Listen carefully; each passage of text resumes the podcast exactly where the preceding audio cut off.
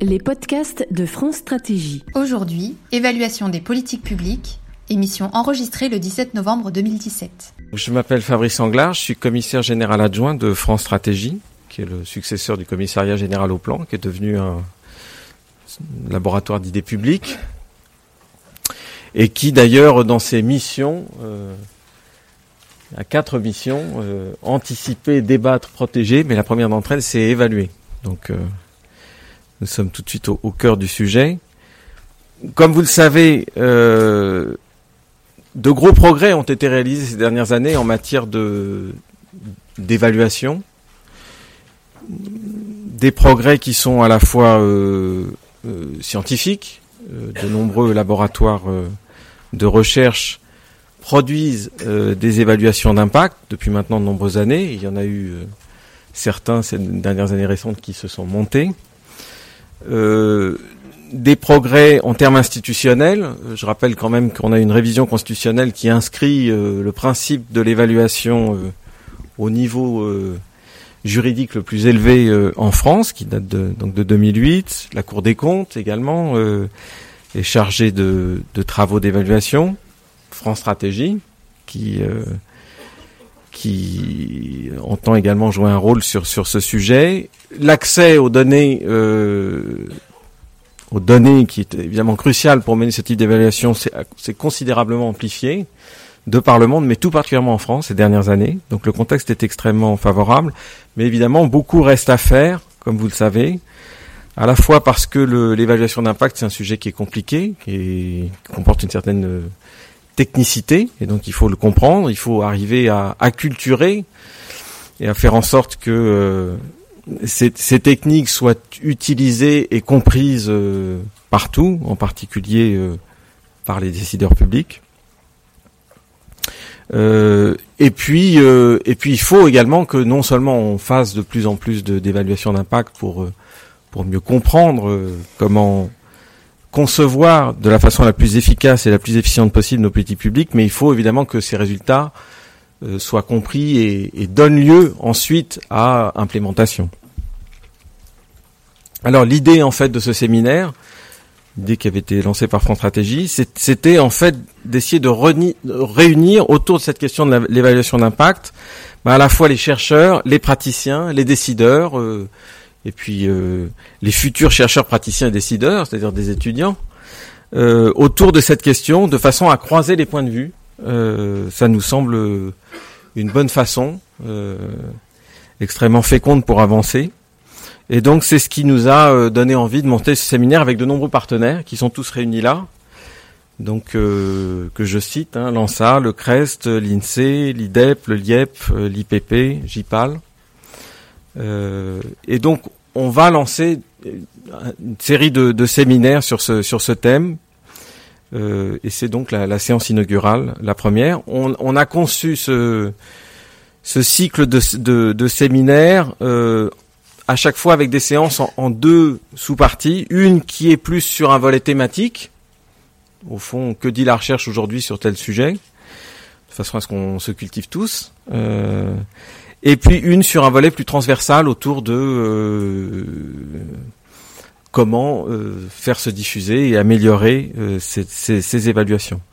Donc du côté thématique, aujourd'hui on va parler d'éducation, mais on parlera de logement, on parlera d'emploi, on parlera de santé, de criminalité et de politique environnementale. Et puis aujourd'hui, du côté transversal, on abordera évidemment la, la démarche évaluative et les, méthodes euh, qui sont développées aujourd'hui. Aujourd'hui, et puis ensuite on parlera de porter des résultats la prochaine fois, la prochaine séance, euh, de la place de l'évaluation d'impact dans le paysage général d'évaluation, parce que j'ai oublié de dire que le mot évaluation est un mot un peu valise, et donc euh, il y a une question de clarification des termes aussi. beaucoup de gens évaluent, mais quelquefois ne mettent pas exactement la même chose derrière ce terme. Donc euh, on consacrera une séance spécifique à cette question. On parlera aussi d'accès aux données confidentielles, un point évidemment crucial. Euh, on parlera de la diffusion de ces, de ces évaluations et de l'usage qui peut en être fait. Et puis enfin, on consacrera une, une dernière séance à parler de, des défis autour de, de cette euh, de cette euh, de, des défis auxquels on, nous sommes collectivement confrontés pour pouvoir développer cette, cette culture de, de l'évaluation à la fois en France et, et dans le monde. Voilà, donc euh, j'en profite tout de suite pour vous donner la date de la deuxième séance. Qui donc aujourd'hui on est accueilli par euh, l'école d'économie de Paris. On va tourner. Euh, la prochaine séance aura lieu à France Stratégie, non pas à rue de Martignac parce que nous aurons déménagé d'ici là. Elle aura lieu le 30 janvier, donc à France Stratégie, mais nous serons situés avenue de Ségur la, le 30 janvier.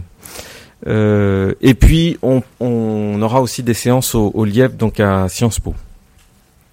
Je voudrais aussi remercier tout particulièrement euh, trois personnes qui ont beaucoup œuvré pour euh, la mise sur pied de cette première séance. Pauline Givor de l'INSEE, Julien Grenet de l'IPP et puis Rosane Desplats de France Stratégie. Et, euh, et aussi remercier par avance le, la deuxième personne qui animera la seconde session, à savoir Olivier Confroy de la, de la DEP.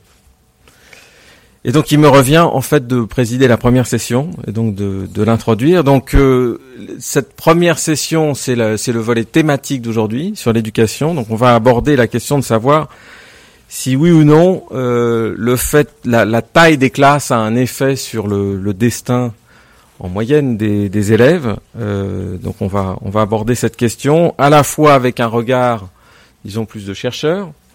Euh, Marc Gurgian, euh, va donc intervenir dans un instant pour nous dresser un rapide panorama de ce que la, recherche aujourd'hui est capable de dire sur cette question. Donc, euh, est-il besoin de présenter Marc Gurgan euh, Il est directeur de recherche au CNRS, euh, professeur à l'école d'économie de Paris.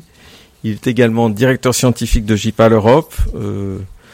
Euh, il est membre du CNESCO, euh, le, le, Conseil national de l'évaluation du système scolaire. Il est membre du comité scientifique en charge de l'évaluation la garantie des jeunes, bon, vous avez toute, son, toute sa bio, vous savez à quel point il travaille sur ces sujets. Et puis on aura un regard, disons, plus de praticien, même si euh, Frédéric Alexandre Bailly est également chercheuse. Euh, mais elle est aujourd'hui rectrice de l'Académie de Dijon et à ce titre, euh, elle s'est en particulier occupée de mettre en place euh, bah, la nouvelle politique de dédoublement des classes de CP dans les, dans les zones REP+. Et donc, il nous a semblé utile d'avoir ce, ce, regard croisé pour une première séance. J'en arrête là. On va dérouler les deux présentations successivement. 25 minutes, je suis le gardien du temps, donc j'essaierai de tenir. En principe, il faut qu'on termine à 15 heures. Et puis ensuite, on aura 20 grosses minutes pour les questions-réponses. Marc.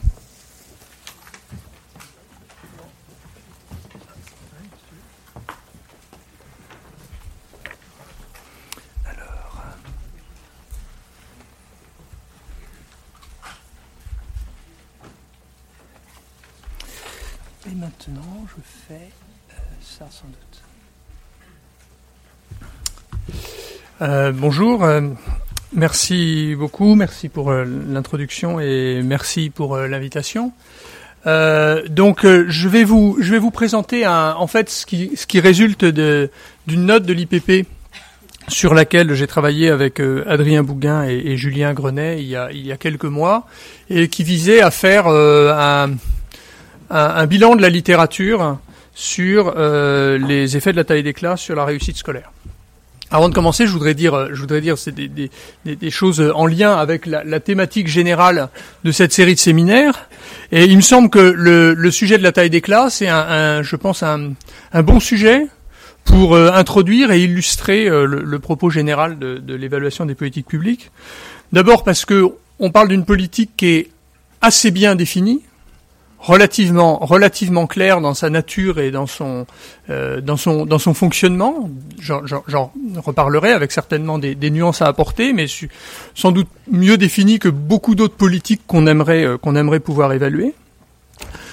Sa deuxième vertu, c'est que euh, elle illustre, je crois, assez clairement les enjeux de méthode auxquels on fait face quand on fait de l'évaluation de politique publique.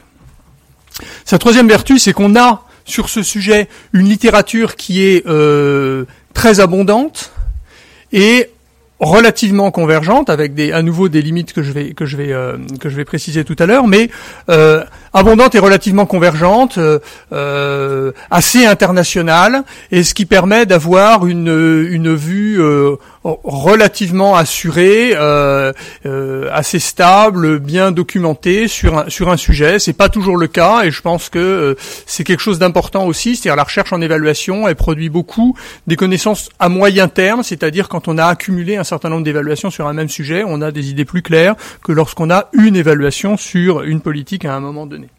Et puis la troisième, le, dernier, la dernière vertu de ce, de ce, de ce thème, euh, je pense, c'est qu'il illustre aussi assez clairement euh, la portée et les limites de l'exercice, et ce qui, dans mon esprit, veut dire les questions auxquelles on répond bien, je pense, relativement bien, et les questions auxquelles on ne répond pas.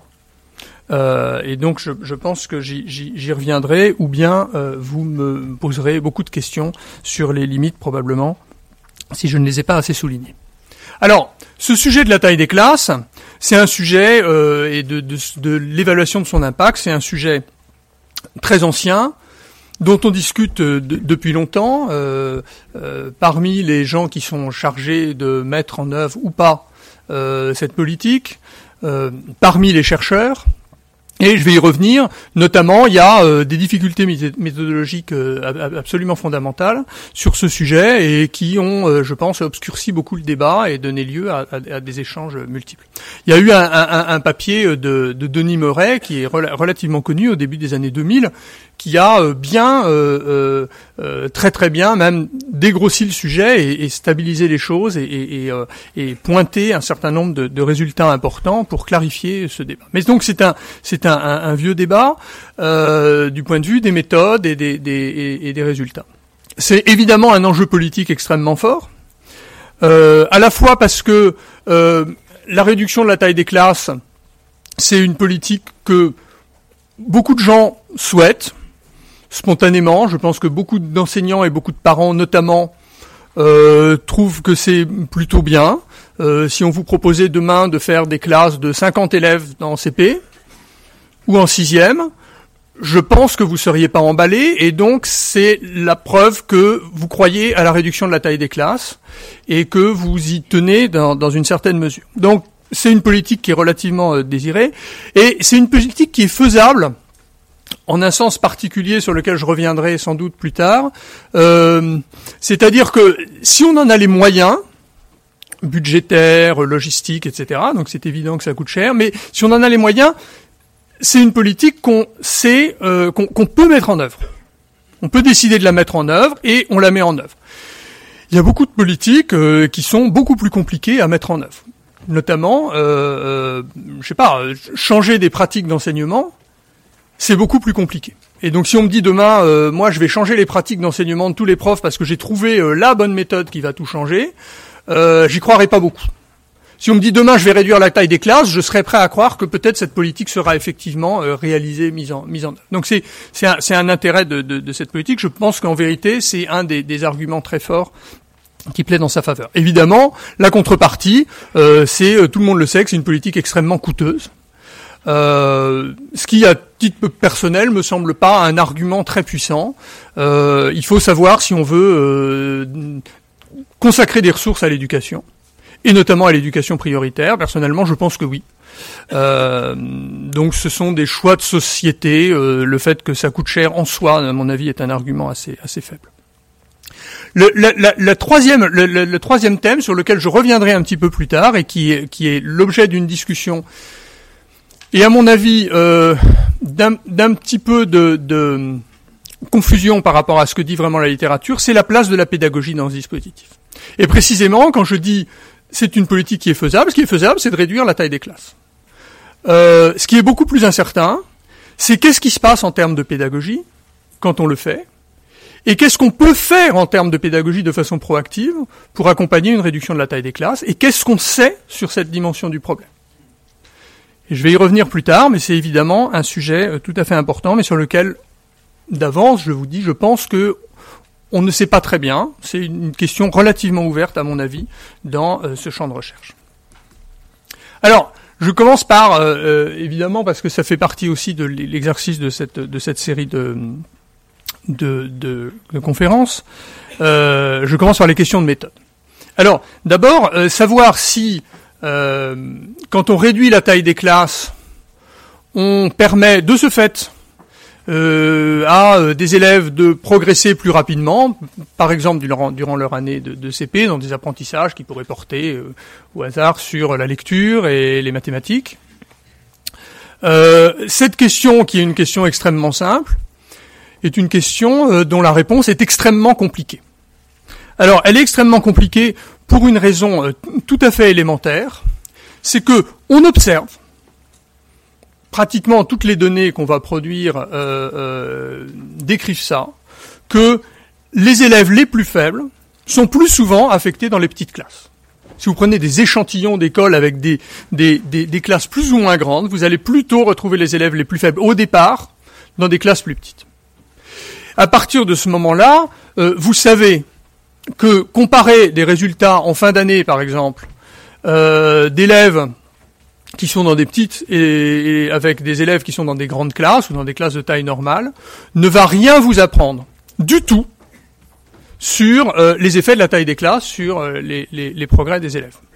Ça ne va rien vous apprendre du tout, parce que qu'il y en ait ou qu'il y en ait pas, de toute façon ce sera confondu avec le fait que dans les petites classes, vous avez plutôt des élèves plus faibles, qui sont plus faibles au début et qui sont aussi plus faibles à la fin, même s'ils ont beaucoup progressé, ils vont avoir tendance à être plus faibles à la fin euh, que les autres.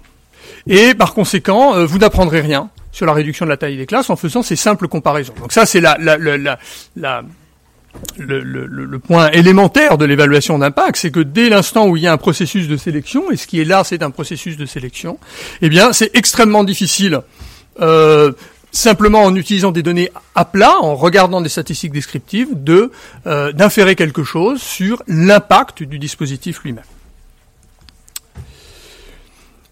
On appelle ça le biais de sélection, enfin il y a plusieurs termes, je pense que le plus parlant c'est le biais de sélection. On a sélectionné certains types d'élèves dans le dispositif qu'on cherche à évaluer, et à partir de là, on est a priori un petit peu perdu. Alors il va falloir trouver des moyens de, euh, de corriger ça. Alors il y a un moyen très très simple, euh, qui a été abondamment utilisé, c'est euh, celui qui consiste à redresser, corriger les résultats en ayant des tests initiaux des élèves. Donc vous avez votre école, il se trouve qu'il y a une classe plus petite qu'une autre, sensiblement plus petite peut-être, pour une raison X ou Y, mais vous êtes embêté parce que dans cette classe plus petite, il y a plutôt des élèves plus faibles au départ. Vous dites, mais que cela ne tienne, on va faire passer à tous ces élèves un test en début d'année on va mesurer leurs compétences euh, en, euh, je sais pas quoi, euh, phonologique et préparatoire à l'apprentissage de la lecture. on va mesurer leurs compétences. Et puis, on va corriger par ça, c'est-à-dire qu'on arrivera bien à trouver dans la grande et dans la petite classe des élèves qui ont à peu près ce même niveau initial. Et allons-y, comparons au moins des élèves qui ont le même niveau initial dans les, deux types de classes, et donc on aura de cette manière probablement réduit une grande partie de ce, de de biais de sélection, corrigé une grande partie de ce biais de sélection. Alors c'est effectivement une, méthode euh, qui est, euh, qui est raisonnable, et euh, de fait, dans la littérature, quand les gens font cet exercice, enfin lorsqu'ils font cet exercice et un autre exercice dont je vais parler derrière, euh, ils arrivent effectivement à réduire les biais. Parce que, donc, donc en général, je l'ai pas dit, ce qui se passe quand on regarde à plat les choses, c'est qu'on on, pourrait croire que mettre les enfants dans une petite classe, c'est très mauvais. Parce qu'à la fin de l'année, les enfants sont plus faibles. Bon. Donc c'est évidemment faux, etc. Vous corrigez une partie de ce biais en, en, rapprochant des enfants qui ont un même test initial. Mais simplement, notre point de vue euh, avec Julien et, Adrien, et c'est le point de vue de, de, de je pense, d'un certain nombre de chercheurs, c'est que c'est quand même assez insuffisant. Une des raisons pour lesquelles c'est insuffisant, c'est que ce test de début d'année que vous pouvez faire, il ne capture qu'une petite partie de l'hétérogénéité des élèves. Typiquement, peut-être 30%, c'est-à-dire la corrélation, enfin la, la, part de la variance du test de fin d'année qui est expliquée par le test de début d'année, c'est peut-être 30%, enfin c'est un ordre de grandeur. Et donc, c'est très bien, vous avez corrigé ça, mais tout le reste, les 70% qui restent, vous ne l'avez pas corrigé. Et il peut y avoir énormément de billets de sélection qui continuent à se cacher dans ces 70% qui restent. Donc c'est une approche qui corrige un petit peu une, partie du problème. Dans des cas favorables, ça pourrait peut-être corriger l'essentiel du problème, mais vous savez jamais tellement si vous êtes dans un cas favorable. Et par conséquent, euh, quand vous faites ça, vous continuez à avoir une approche dans laquelle il peut raisonnablement y avoir des biais relativement importants. Et une très grande partie de la littérature qui a mesuré l'impact de la taille des classes a utilisé ce type de méthode. Et cette littérature a tendance à trouver, on va dire globalement, des effets positifs, mais relativement petits, voire très petits. Et ce que nous pensons, c'est que au fond, euh, cette méthode étant pas entièrement satisfaisante, ces effets petits, voire très petits que l'on observe, ne sont sans doute pas les vrais, entre guillemets, j'aime pas beaucoup ce mot, ne sont sans doute pas les effets qui mesurent correctement le véritable impact de la politique. Alors qu'est-ce qu'on peut faire? Eh bien, il y a un certain nombre d'idées qui existent dans la littérature pour essayer de neutraliser ce biais de sélection de façon un petit peu plus systématique ou un petit peu plus robuste. Et c'est cette littérature-là qu'on a regardée pour essayer de faire un bilan de ce qu'on a appris euh, sur les effets de la réduction de la taille des classes. La façon la plus simple de faire les choses, du point de vue méthodologique, la plus compliquée du point de vue du terrain, euh, c'est une expérience randomisée. J'affecte aléatoirement dans une école. Dans une école, je fais, ou dans plein d'écoles, je fais des grands groupes et des petits groupes, ou des groupes normaux et des petits groupes et je décide aléatoirement en début d'année de la composition de la, des, des, classes. Donc certains élèves vont se trouver dans la petite classe, d'autres dans la grande. Et également, j'assigne aléatoirement les enseignants à ces différentes classes. Et je regarde à la fin ce qui se passe, je teste les enfants, et là j'ai une mesure qui est totalement euh, ou extrêmement pure de tout biais de sélection par construction.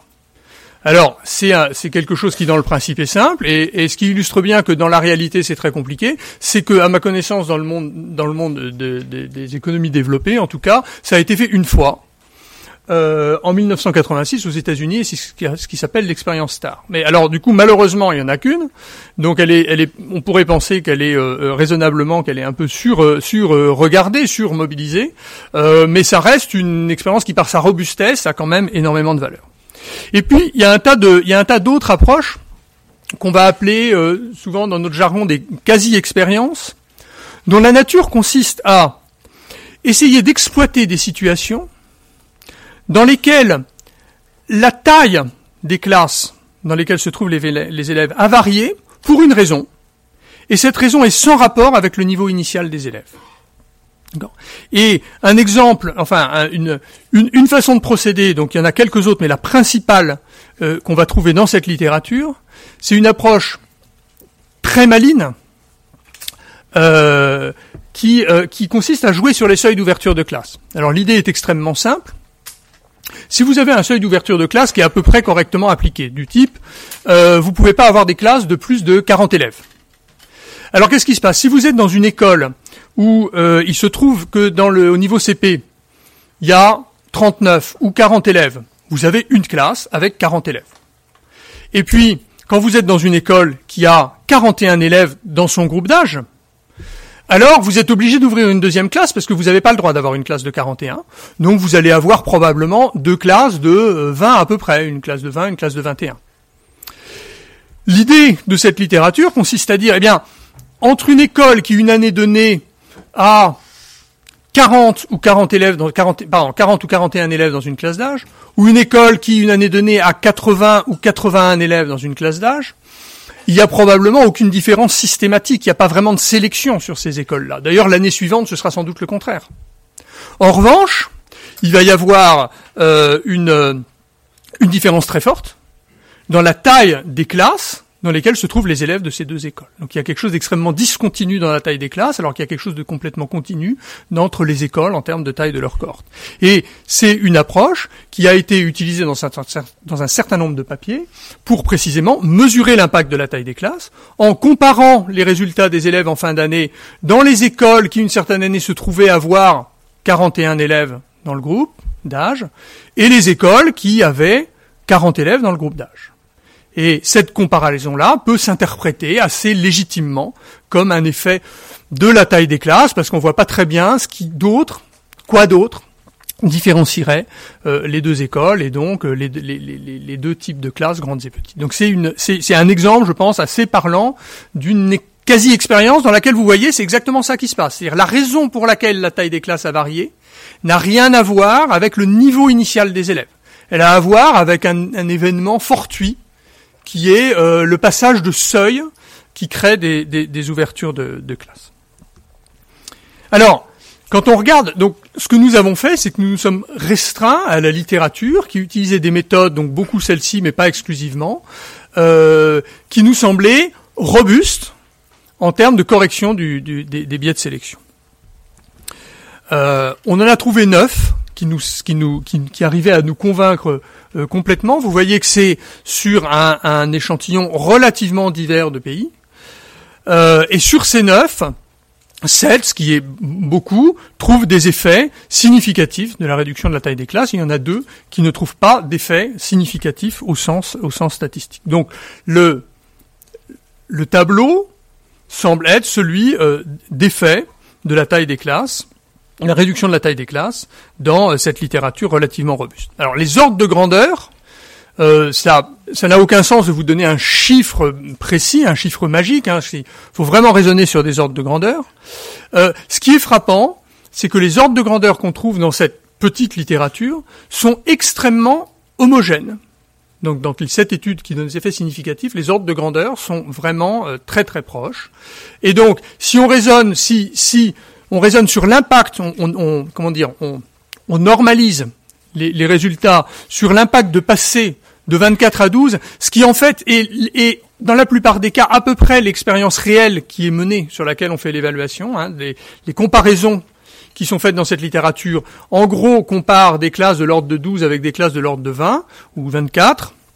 Donc si on normalise les choses euh, comme ça, on se dit voilà, euh, on va obtenir des effets de 20 ou 30% d'un écart type de score.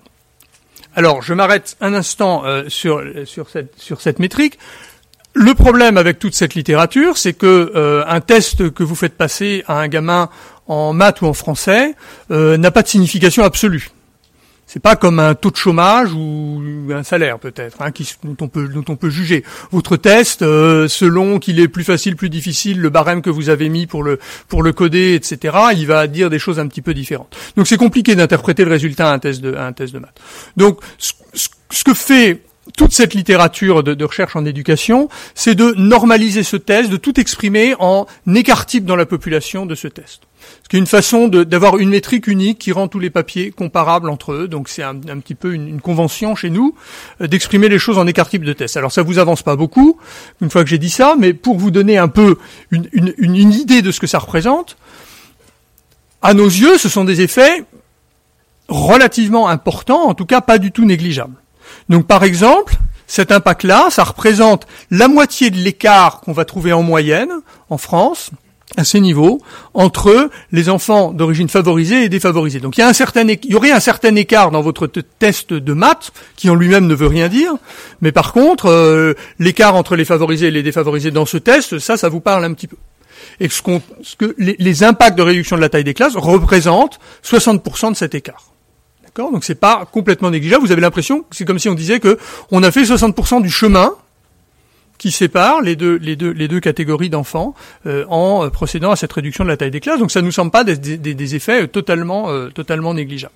Une autre, une autre métrique qu'on va trouver dans la littérature américaine, puisque euh, les écarts de résultats entre les enfants blancs et entre les enfants noirs aux États-Unis est aussi un paramètre euh, très important pour les pour les pour les politiques publiques. Euh, voyez, ça va être d'ailleurs un peu dans les mêmes ordres de grandeur. On parle de 60 à 80% de l'écart entre ces deux ces deux populations. Donc, ce sont des effets qui ne sont pas euh, négligeables, qui à nos yeux sont relativement euh, relativement importants on va trouver dans quelques études, donc c'est très ponctuel, je veux surtout pas survendre ce type de résultats, mais on va trouver dans quelques études euh, des mesures à long terme. C'est-à-dire, alors c'est des choses totalement extraordinaires quand on y pense. Vous allez avoir les Suédois qui ont des données extrêmement riches sur les individus, y compris sur le très long terme, et donc les Suédois sont capables de prendre quelqu'un euh, qui est sur le marché du travail, qui a 35 ans, qui a un certain salaire et qui est ou pas en emploi, si, enfin, un certain salaire s'il est en emploi. Donc des, des, des, des caractéristiques comme celle-ci, où ils vont savoir s'il a fait des études supérieures ou pas, etc. Et ils sont capables de savoir euh, 20 ans plus tôt, 30 ans plus tôt, dans quelle classe il était, et la taille de cette classe. D'accord? Et ensuite, ils vont appliquer l'approche par seuil d'ouverture de classe sur ces classes d'il y a 30 ans avec les données d'il y a 30 ans. Et euh, ils, vont être, ils vont être capables de mesurer l'impact que ça a eu d'être une année, deux années de suite dans une petite classe plutôt qu'une grande classe sur leur salaire ou les études qu'ils ont faites plus tard. Impact qui probablement transite par euh, le fait qu'ils ont appris plus de maths et plus de français ou d'anglais ou, euh, ou de suédois en l'espèce euh, à, la, fin de leur année de CP ou, ou de CE1. Et quand on fait cet exercice, c'est assez bluffant, on continue à voir la trace de cette réduction de la taille des classes dont on a bénéficié euh, quand on était petit. Donc ce sont des choses qui semblent, alors encore une fois, il y a peu de papiers, il ne faut pas non plus euh, surévaluer complètement, mais il semble que euh, c'est une hypothèse plausible, que ça a vraiment des effets sur le long terme. on a beaucoup moins de résultats sur le secondaire, en tout cas beaucoup moins. D'abord, on a moins de résultats et on a à peu près pas de résultats probants. On ne sait pas très bien pourquoi, soit parce qu'il se passe beaucoup moins de choses, soit parce que c'est plus compliqué à identifier, parce que les structures de classe sont moins bien définies. Donc, pour tout un tas de raisons que je ne vais pas avoir le temps de discuter, mais c'est un fait qu'aujourd'hui, sur le secondaire, on ne sait pas euh, dire grand-chose. Alors, les cinq minutes qui me restent, je vais les prendre pour parler de la, de la, de la pédagogie. J'insiste là-dessus.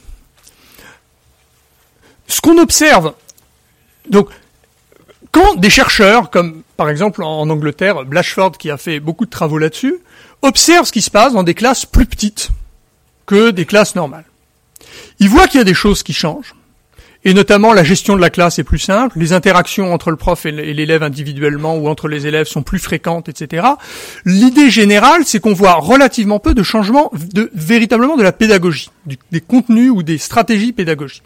Donc il se passe des choses, mais qui n'ont pas l'air d'être tellement de l'ordre de la pédagogie. Donc c'est vraiment à, à grands traits, en tout que je ne suis pas spécialiste de, de, de sciences de l'éducation. Mais ce qui est intéressant, c'est que les, la politique dont je vous parle et dont je vous ai présenté les évaluations est une politique qui ne consiste que à réduire la taille des classes. Pensez aux histoires de seuil, tout ce que vous avez fait, c'est vous avez fait pas d'autre intervention que de changer la taille des classes dans l'école. Donc ce que je suis en train de dire, c'est que cette politique, d'après cette littérature, est efficace, même si les enseignants ne sont pas accompagnés pédagogiquement. Donc ça, c'est extrêmement important, parce qu'il y a un discours que l'on entend fréquemment, qui consiste à dire ah mais s'il y a si peu d'effets de la réduction de la taille des classes, c'est parce que ce n'est pas accompagné d'une pédagogie adéquate. Alors d'abord, moi je pense que c'est incorrect pour deux raisons. D'abord, il n'y a pas si peu d'effets de la réduction de la taille des classes, il y a des effets tout à fait, euh, tout à fait intéressants. Euh, et euh, voilà, c'est tout. Je pense qu'on peut s'arrêter là. Donc, il est vrai que euh, la pédagogie n'a pas l'air de changer beaucoup, mais d'une certaine manière, la politique est robuste à ça. C'est-à-dire que même si vous n'avez pas les, les, les, moyens ou les ressources ou les idées pour faire évoluer la pédagogie d'une façon complémentaire à la réduction de la taille des classes, c'est pas forcément très grave parce que vous avez appris que déjà rien que de réduire la taille des classes, ça va faire quelque chose. Donc pourquoi s'en priver? Alors, ça exclut pas que Évidemment, si en plus on était capable d'accompagner les enseignants, ou on se donnait les moyens d'accompagner les enseignants sur des approches pédagogiques qui tireraient le meilleur profit de la réduction de la taille des classes, on ferait encore mieux. C'est tout à fait possible. Mais je tiens à souligner que j'ai fait euh, une enquête auprès d'un certain nombre de gens, notamment les gens qui disaient ça. Euh, il me semble qu'il n'y a pas de littérature empirique qui démontre cette complémentarité, qui démontre que quand on réduit la taille des classes et qu'en plus on fait un ajustement pédagogique, on a des effets encore plus forts que quand on réduit juste la taille des classes. C'est possible, c'est plausible, c'est vraisemblable. C'est euh, une frontière, à mon avis, de la recherche. C'est pas quelque chose que l'on sait. Et euh, le, dernier point était, euh, pour conclure un peu sur la, taille des effets, on s'est livré à un exercice de, de coût-bénéfice. pour avoir un peu des ordres de grandeur, alors ça vaut ce que ça vaut, parce que mesurer en euros le bénéfice des, euh, des apprentissages des enfants, c'est quand même quelque chose d'un petit peu bizarre comme idée. Euh, mais histoire d'avoir un peu des ordres de grandeur, des points de repère, on va raisonner sur euh, donc la manière dont on a raisonné, c'est qu'est-ce qu'il nous faudrait, qu'est-ce qu'il faudrait que cette réduction de la taille des classes, en ayant induit une plus grande réussite scolaire sur le long terme et donc une meilleure insertion sur le marché du travail, génère comme augmentation des salaires des bénéficiaires, pour que cette augmentation de salaire, si vous voulez, compense monétairement l'investissement qui a été fait pour euh, réduire la taille des classes au début. Et notre résultat, c'est qu'il faut pas grand-chose. C'est-à-dire il suffit que ça permette d'augmenter le salaire de 1% pour que ben, les salaires supplémentaires que vont recevoir ces enfants parce qu'ils auront été dans des petites classes représentent, en valeur actualisée, les montants qui ont été investis par la société. Alors c'est pas un compte fiscal, il faudrait voir ce qu'il paye comme un, donc on parle de la société dans son ensemble. La société dans son ensemble a investi et il y a quelque chose derrière. C'est on peut discuter de ce que ça veut dire. Probablement, ça veut pas dire grand-chose de très intéressant, mais ça donne des ordres de grandeur de, de quoi on est en train de parler en termes de coûts et de bénéfices, est-ce que ça a du sens Et de fait, dans la, dans la littérature de long terme suédoise, ils estiment des effets sur les salaires qui sont de l'ordre de 5%. Donc le 1%, il est dans l'ordre de grandeur de ce qu'on pourrait euh, imaginer euh, euh, euh, exister. Et le dernier point sur lequel je voudrais insister, on dit beaucoup, voilà, la taille des classes, euh, c'est peut-être très bien, mais ça coûte extrêmement cher, on pourrait faire d'autres choses. Et ça, c'est un sujet pour l'évaluation des politiques publiques.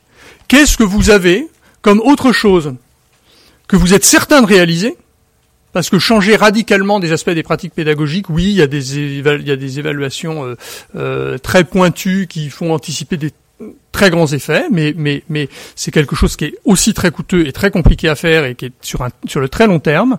Euh, qu'est-ce que vous avez comme intervention de politique publique dont les effets démontrés sont de 20 ou 30 d'un écart type, euh, pardon, de politique scolaire, pas de politique publique en général.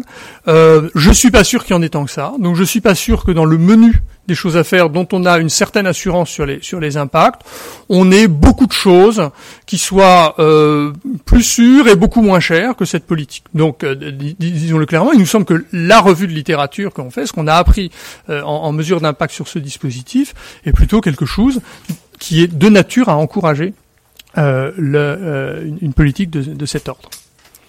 Je m'arrête là, il y aurait d'autres choses à dire, mais on en parlera dans les questions.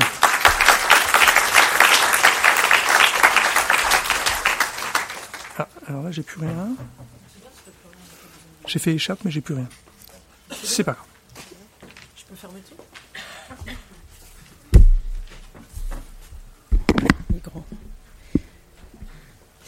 Bien. Bonjour à tous. C'est très impressionnant de, parler devant une, foule comme celle-là, et avec probablement des points de vue très très variés de, part et d'autre. Je voudrais, je voudrais commencer en disant d'où je parle. Euh, déjà dans le micro, ça sera bien. Euh, il, me semble que ces, séminaires sont l'occasion d'avoir des échanges entre les praticiens et, les chercheurs. Et euh, moi, j'essaye dans mon académie de faire en sorte que les enseignants soient des praticiens-chercheurs, euh, quel que soit le niveau auquel ils, enseignent, c'est-à-dire qu'ils soient capables de se repérer dans les apports de la recherche et de s'en inspirer pour euh, euh inventer les dispositifs qui feront que leurs élèves apprendront. Euh, et donc, euh, dans la, la préparation de, de cette conférence, qui vient en fait d'une discussion qu'on a eue avec euh, avec Marc à, à, propos de à propos des, des, des CPA 12 et, et, de la différence qu'il peut y avoir entre une, une évaluation macro et puis euh, une mise en œuvre micro dans, dans, dans les moindres détails. Euh, j'ai j'ai essayé de, de de me positionner par rapport à cette cette proposition que fait que fait la recherche pour essayer de voir peut-être ce que va être la différence entre une évaluation d'une politique publique et peut-être ce que va être un, management public pour positionner la, la différence. Euh, donc il faut que je dise quand même que je, je, parle à la fois de mon point de vue euh, de, de, rectrice qui a eu euh, à mettre en œuvre cette, euh, cette politique, mais aussi de mon point de vue de, de chercheur en gestion qui, qui réfléchit à, à, la façon dont on, on pilote cette, ce, ce, genre de mise en œuvre. Euh, c'est difficile aujourd'hui de dire ce que ça va donner puisque euh, il se trouve que c'est le premier thème de cette série de conférences et que la mesure a été mise euh, en place en, septembre. ça sera évalué par l'ADEP. Je ne sais pas si vous en direz un mot tout, à l'heure. donc on aura des évaluations. En tout cas, ce qu'on peut dire, euh, c'est que, comme dit le ministre, du, point de vue des tuyaux, ça fonctionne bien. Euh, C'est-à-dire que euh, on sait aujourd'hui que il y a eu 86% des classes de CP en REP+ qui ont été physiquement dédoublées. Et le, le, les, les, 14% restants euh, ont deux enseignants pour 24 euh, élèves quand on n'a pas pu trouver les, espaces. Donc c'est une politique qui a été euh, mise en œuvre très très rapidement, il faut le dire, puisqu'elle a été annoncée au mois de au mois de mai et, mise en œuvre en, septembre. Euh, mais elle n'a pas été mise en œuvre toute seule. Et là, on rentre déjà dans la, dans la, l'analyse par rapport euh, à l'évaluation de la, politique, puisque euh, on s'est pas contenté de, diviser euh, les, classes par deux. Euh, les, mesures ont été clairement associées à une nécessité de recruter des maîtres expérimentés. Donc, il s'agissait pas de créer des classes de CP avec des débutants. donc c'est un premier critère de maître expérimenté. il fallait, il faut aussi prendre en compte le fait, parce que c'est pas neutre en termes de recrutement, euh, que ça a été fait dans un contexte où on avait annoncé une prime supplémentaire de 3000 euros pour les enseignants en REP+.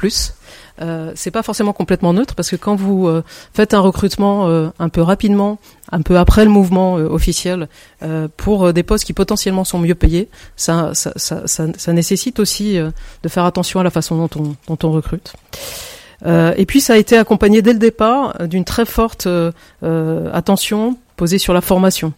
Donc avec un séminaire national euh, qui a eu lieu à, à en, juin, euh, avec des séminaires académiques, euh, interacadémiques pardon, où le ministre est venu parler à tous les inspecteurs de l'éducation nationale, d'ailleurs qu'ils soient qu'ils soient en REP+ ou pas, pour leur expliquer en, direct avec deux interventions d'inspecteurs généraux, l'un pour la lecture, l'autre pour les mathématiques, mais surtout une intervention directe du ministre en présence de tous les DAZEN et tous les recteurs.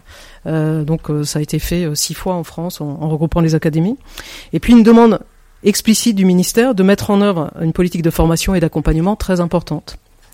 Donc on sait déjà que la mesure pure de simplement dédoubler, on n'y est pas, et donc on va évaluer quelque chose de beaucoup plus mixte, qui est le dédoublement accompagné d'une politique.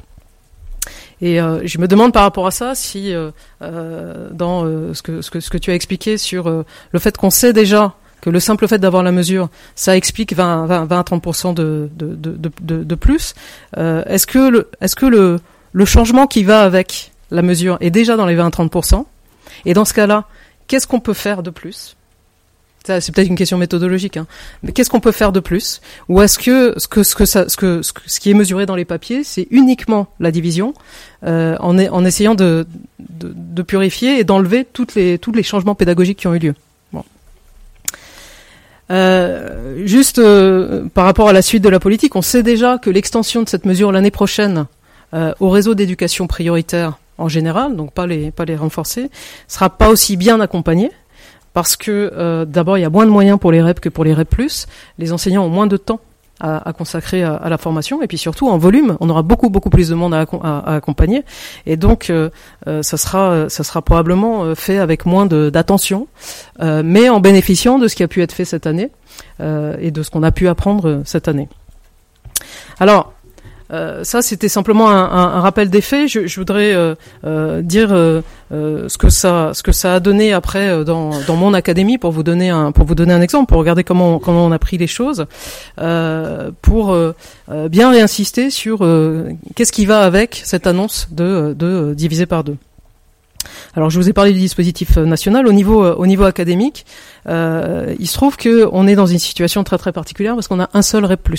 Donc j'étais peut-être pas la bonne personne à inviter parce que en termes de grande quantité, pour pouvoir évaluer quelque chose, on n'est pas très représentatif. Euh, mais euh, ça permet de regarder de très très près ce qui se passe. En gros, j'ai quatre écoles en REP+. Euh, J'avais 5 CP, j'en ai 12 euh, aujourd'hui. Euh, et, et, et, on a eu on, a eu du coup un suivi très très euh, très très précis de ce qui se passait et euh, j'ai eu des discussions en direct avec les enseignants concernés, avec euh, leur directeur d'école, avec avec les inspecteurs et avec les, les, les responsables des, réseaux REP. Et donc concrètement, qu'est-ce que ça veut dire de diviser les, classes par 12 Ça veut dire premièrement aller voir s'il y a la place. et donc aller discuter avec les maires euh, pour euh, euh, vérifier qu'on a les locaux, voir quels travaux on peut faire. Et c'est déjà c'est déjà quelque chose qui peut être compliqué quand l'année prochaine il va, va falloir retourner les voir, enfin ce qu'on est en train de faire, pour faire la même chose en CE1 puisque la mesure doit être étendue au CE1.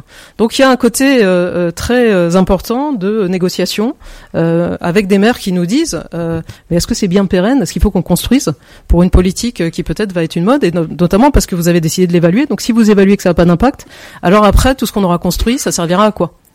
Donc, euh, euh, il faut. Alors quand quand il n'y a pas besoin de construire, ça va bien, hein, on, utilise les salles. Mais quand il y a besoin de construire, il faut euh, il faut quand même négocier un peu. Donc on est donc les inspecteurs s'occupent s'occupent de ça, vont, vont discuter.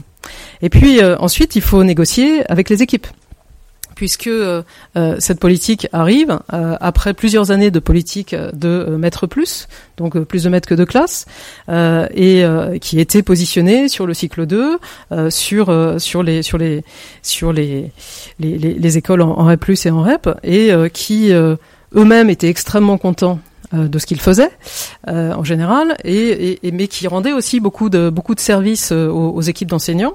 Et donc la première question, ça a été ah bon, vous faites quelque chose de scientifique, mais alors comment ça se fait que vous supprimez une politique avant d'avoir évalué le, le, le, bienfait d'une première politique? Euh, alors on a répondu, alors ça c'était une discussion nationale, hein, ça s'est pas passé que localement. On a dit mais on supprime pas du tout, on garde des maîtres plus et on comparera les deux. Euh, et on verra euh, s'il y a un impact plus important euh, des maîtres plus ou, ou des CP à 12. Il n'empêche qu'on n'avait pas les ressources humaines pour garder tous les maîtres plus. Donc il a fallu négocier de savoir combien on en gardait, sur quoi on les positionnait, et ça, ça a dû se faire vraiment en négociation. Euh, bon, ça s'est pas trop mal passé. On a réussi euh, à ce que euh, des maîtres plus se positionnent sur les CP. Ça tombait bien parce qu'ils étaient expérimentés. Et puis on en a gardé pour s'occuper des CE1 euh, qui eux avaient pas bénéficié de la mesure l'année d'avant. Et ça, ça, fait penser aussi à, à, la question d'externalité négative, c'est-à-dire qu'on met en place une mesure, mais il faut faire extrêmement attention à ce que la mesure ne soit pas du coup une mesure négative pour les autres élèves. Donc on, on, réaffecte, on réaffecte des maîtres euh, sur ces classes-là. Euh, parfois, on avait, alors ça, ça résiste beaucoup euh, à, l'évaluation, on avait évidemment des CPCE1. Et puis on avait même des CPCE1 qui étaient assez particuliers, puisque euh, quand on va se promener un peu dans les écoles, on se rend compte que souvent on met dans, la, partie CE1 des CPCE1 des CP qui savent pas tout à fait lire. Et donc euh, on avait une façon inventée localement euh, de euh, redonner un peu de temps au CP qui n'avait pas tout à fait le niveau en fin d'année. Euh, et on arrive aujourd'hui à des décisions, quand on dédouble, à se dire, bon, bah, qu'est-ce qu'on fait de ces élèves-là? Est-ce qu'on garde des CP CE1 à 12 ou est-ce qu'on les met à 15 parce qu'il y a une partie de CE1 euh, comment, comment on fait? Et au passage, comment est-ce qu'on va évaluer ça? Parce qu'ils ne seront pas exactement à 12. Bon. après vient la question du recrutement des enseignants. Et là, euh, j'ai eu un problème très bête, c'est que quand en, comité de direction, la, la de Côte d'Or m'a dit, euh, euh bah voilà, euh, les quatre directeurs d'école enseignants CP, ils sont expérimentés, et donc je leur donne un CP. Alors j'ai dit, maintenant c'est pas possible. On va augmenter les décharges de direction. Au passage, du coup, ça, ça, ça, coûte plus cher aussi. Et puis surtout, on va pas mettre tout cet argent sur les CP dédoublés pour que les pauvres petits CP aient deux enseignants. C'est pas possible. Et puis qui on met comme deuxième enseignant? Alors elle m'a dit écoutez, je suis désolée, mais c'est clair, si ils perdent leur CP, j'ai plus euh, d'enseignants volontaires euh, pour euh, pour prendre les CP dédoublés et on a une grève et on perd notre soutien principal pour le faire. Donc il a fallu s'adapter à la réalité et donc on a certes des enseignants expérimentés en, en, la personne de ces directeurs d'école, mais les enfants ont deux enseignants dans cette classe de CP à 12. alors, du coup, les équipes ont imaginé des systèmes, à quel moment ces enseignants viennent, ils en ont deux, c'est-à-dire qu'ils ont le, le, directeur, mais pendant la décharge, dans la, au moment, au moment de la, ah, pas, pas en même temps, mais au moment où le directeur est déchargé, il y a un deuxième enseignant qui vient. Alors, ils ont imaginé des systèmes pour que ces enseignants tournent entre les quatre écoles et que du coup, il y a un travail d'équipe qui puisse se faire euh, et que, que, de cet inconvénient, on fasse un, on fasse un avantage. Sur les sur les les, les maîtres plus et, et les locaux, si je fais un si je fais une une contraction entre les deux. Euh, il y a quelque chose qui commençait à fonctionner, même si on l'avait pas évalué formellement. En tout cas, on avait quelques retours qualitatifs qui étaient que euh, euh, les équipes avaient commencé à travailler vraiment en équipe et que ce maître qui se promenait d'une classe à l'autre avait créé une culture d'un travail en équipe, d'une discussion, de la possibilité d'ouvrir sa classe aux autres d'échanger, de se partager la réflexion quand on n'arrivait pas avec un élève, et de d'avoir des réunions d'équipe. Donc par exemple dans une des écoles, euh, l'équipe avait pris l'habitude de déjeuner ensemble euh, dans euh, dans une des dans salle qui devait être là, oui, ça devait être la salle informatique. Ils déjeunaient ensemble avec le maître plus et ils parlaient des enfants. ce qui était quand même une bonne façon de d'individualiser la prise en charge, de les faire travailler, etc. Oui, mais manque de peau, en créant les CP, on a été obligé de reprendre cette salle-là. Et donc, on s'est retrouvé dans une situation où une, une habitude qui commençait à être prendre de travailler ensemble était euh, arrêté pour des raisons de locaux. Parce qu'ils pouvaient plus se retrouver à l'heure du déjeuner pour, euh, pour, pour manger ensemble et qu'ils peuvent pas le faire dans une salle de classe classique, parce que ça serait pas euh, hygiénique. Donc, petit petit problème pratique qui, qui, qui arrive. il a fallu réfléchir aussi à ce qu'on faisait des RASED. or, je ne sais pas si c'est présent pour tout le monde, mais il se trouve qu'à Dijon, il y a un institut de recherche qui s'appelle l'IREDU, euh, qui est un institut de recherche sur l'éducation, qui venait de publier un papier très négatif sur les RAZ. Euh, et donc les RAZ étaient particulièrement, expliquant qu'à chaque fois qu'on utilise les RAZ, le, niveau baisse, grosso modo, pour dire les choses euh, très grossièrement. Euh, et donc on avait des rasettes qui étaient vraiment extrêmement euh, euh, inquiets de la mesure, se disant que ils allaient perdre leur place dans l'accompagnement des élèves en, difficulté. Donc on a réussi à négocier le fait que les rasettes n'interviennent pas dans les CPA 12 au premier trimestre, de façon à laisser les choses s'installer et que on puisse voir s'il y avait vraiment une possibilité par la personnalisation de l'enseignement de faire en sorte qu'il y ait moins d'enfants qui aient besoin de l'intervention des rasettes. Et ça a été aussi quelque chose euh, d'extrêmement, euh, d'extrêmement complexe. Euh, ce qu'on a fait aussi, c'est qu'on a mis en place un groupe. Alors, comme j'ai qu'un REP plus et que ça me semblait pas assez pour réfléchir, j'ai demandé à chaque autre département de choisir un REP dans lequel on a dédoublé les classes aussi, de façon à avoir un début d'expérience cette année pour préparer l'année prochaine. Et donc, j'ai mis en place un groupe de travail entre les inspecteurs des cinq réseaux d'éducation prioritaire concernés par la mesure, de façon à ce qu'ils échangent, qu'ils partagent et qu'ils réfléchissent à euh, la façon dont ils allaient euh, euh, peut-être piloter un peu la, formation des enseignants de, de CPD doublé, mais aussi préparer les choses pour l'année prochaine. Et parmi les Parmi les discussions euh, qui euh, ont eu lieu dans euh, ce groupe de travail et qui ont été reprises dans le, dernier collège des, des IEN où j'ai été mardi dernier, il y a la question des manuels. Euh, la question des manuels, euh, elle est, euh, elle est extrêmement complexe puisque, alors, manuel de lecture et, et fichier en maths, on s'est rendu compte que finalement il y avait très peu d'enseignants qui utilisent, qui, utilisaient des manuels pour.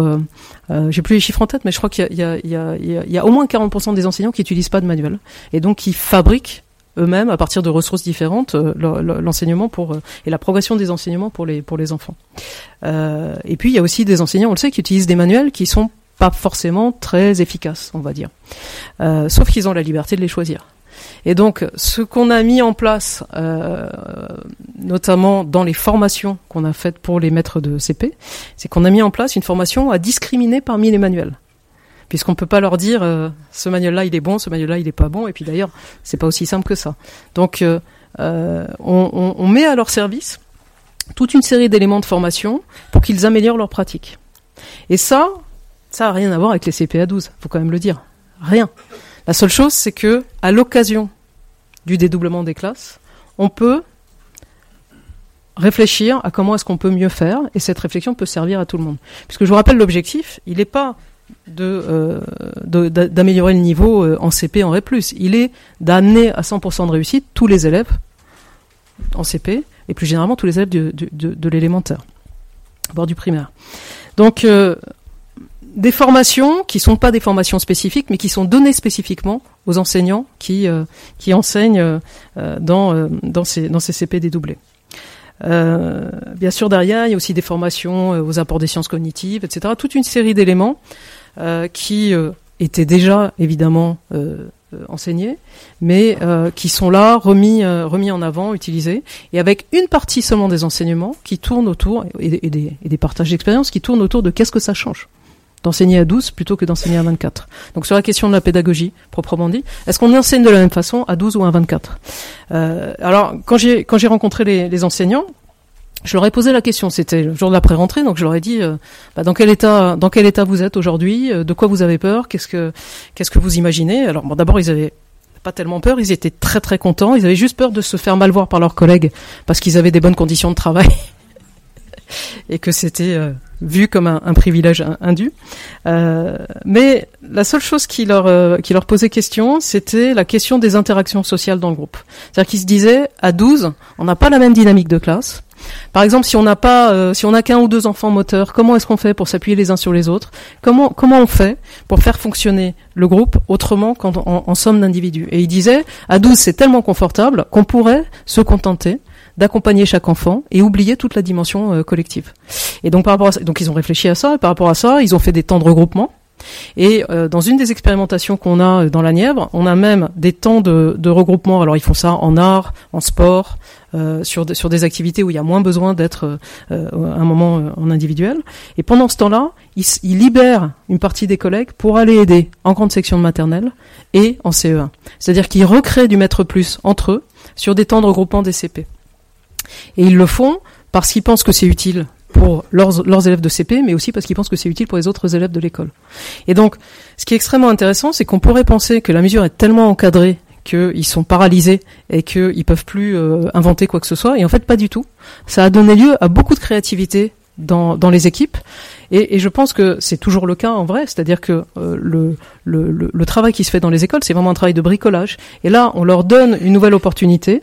Et ils ont retricoté autrement euh, pour euh, utiliser au mieux cette possibilité qu'il aurait donnée.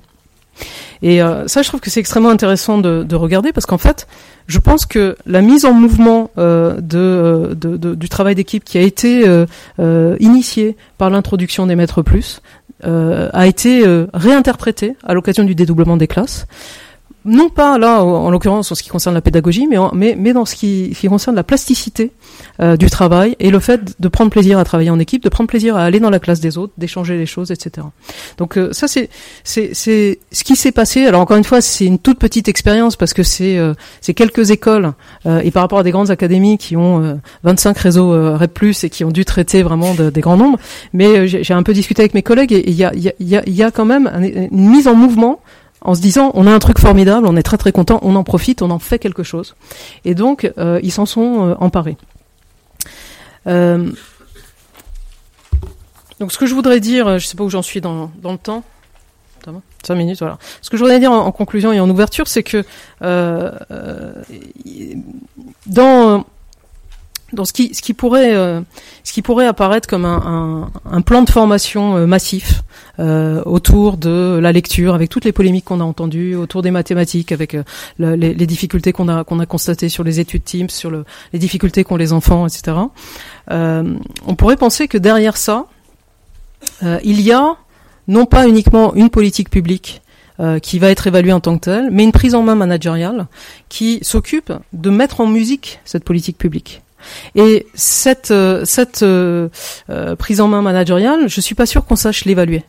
Alors c'est parce qu'on ne sait pas l'évaluer qu'on dit qu'on va évaluer le reste. Hein, je crois que c'est un peu, c'est un peu ce que tu dis.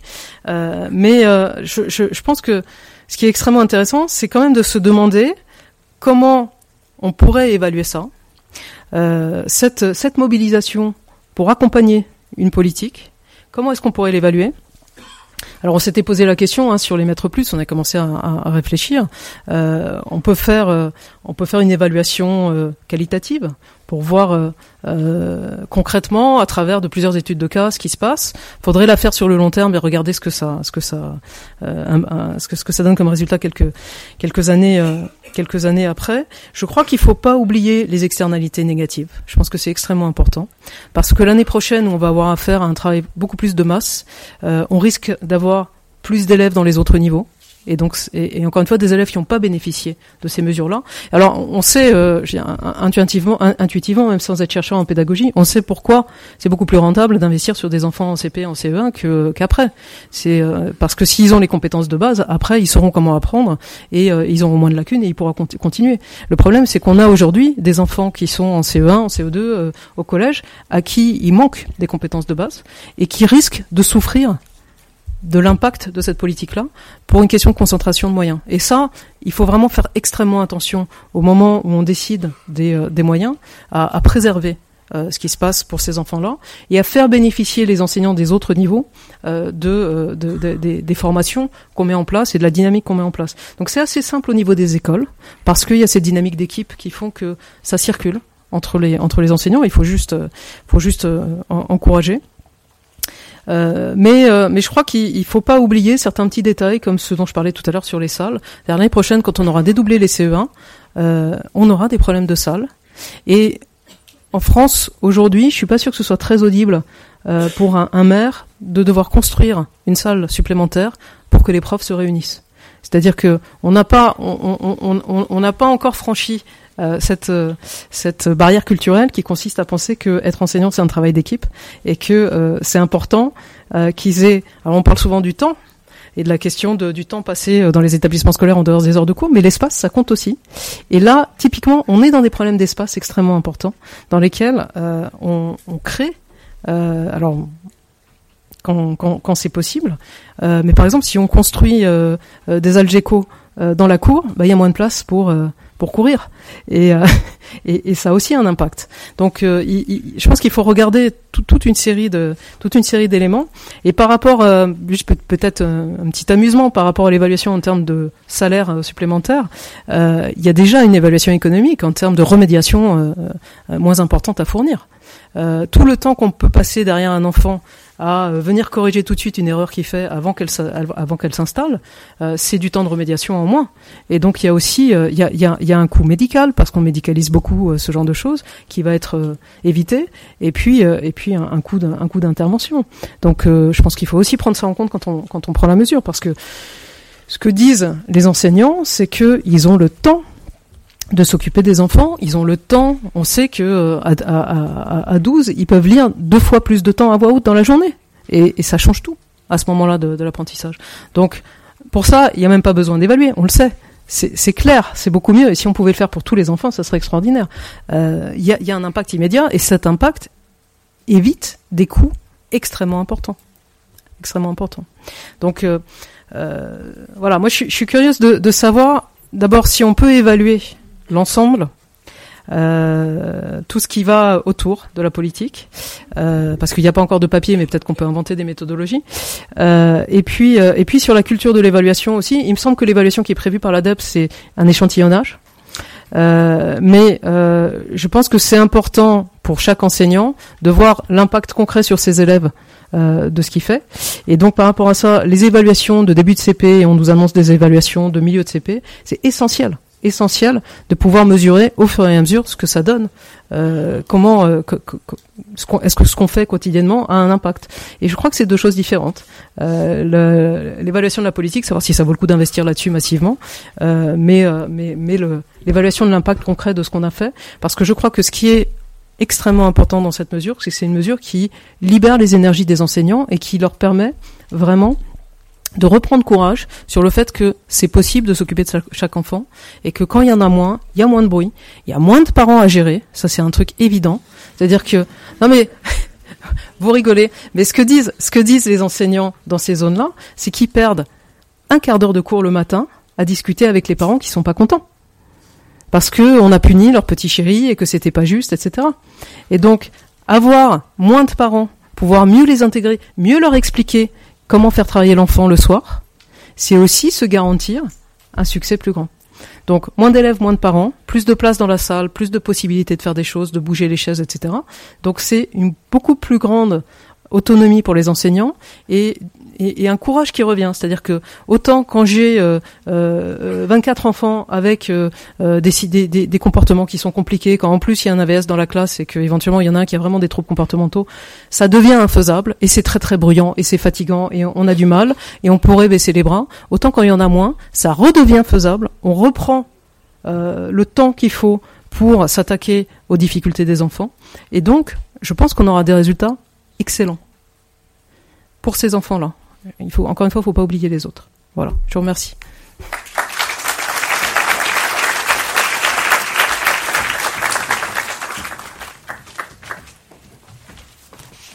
C'est parfait, nous sommes exactement dans les temps prévus. Il nous reste 20 minutes pour euh, la discussion, donc euh, on prend les questions. Euh, pour ceux qui ont des questions à poser, merci de vous présenter, d'essayer de tenir en une minute, de façon à ce qu'on prenne le maximum de, questions et un peu de temps quand même pour les réponses.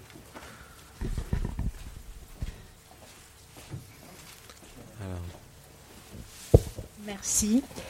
Bah, écoutez, j'étais très contente d'entendre ce que j'ai entendu, c'est-à-dire d'entendre qu'effectivement, il n'était pas question que de chiffres, mais aussi de qualité des relations humaines, managériales, et euh, les relations et le sens de ce qui est fait. C'est-à-dire reprendre courage, c'est reprendre, retrouver le sens de la mission. Ça, je pense que c'est essentiel. Donc, je suis Christine Manuel, je suis psychologue.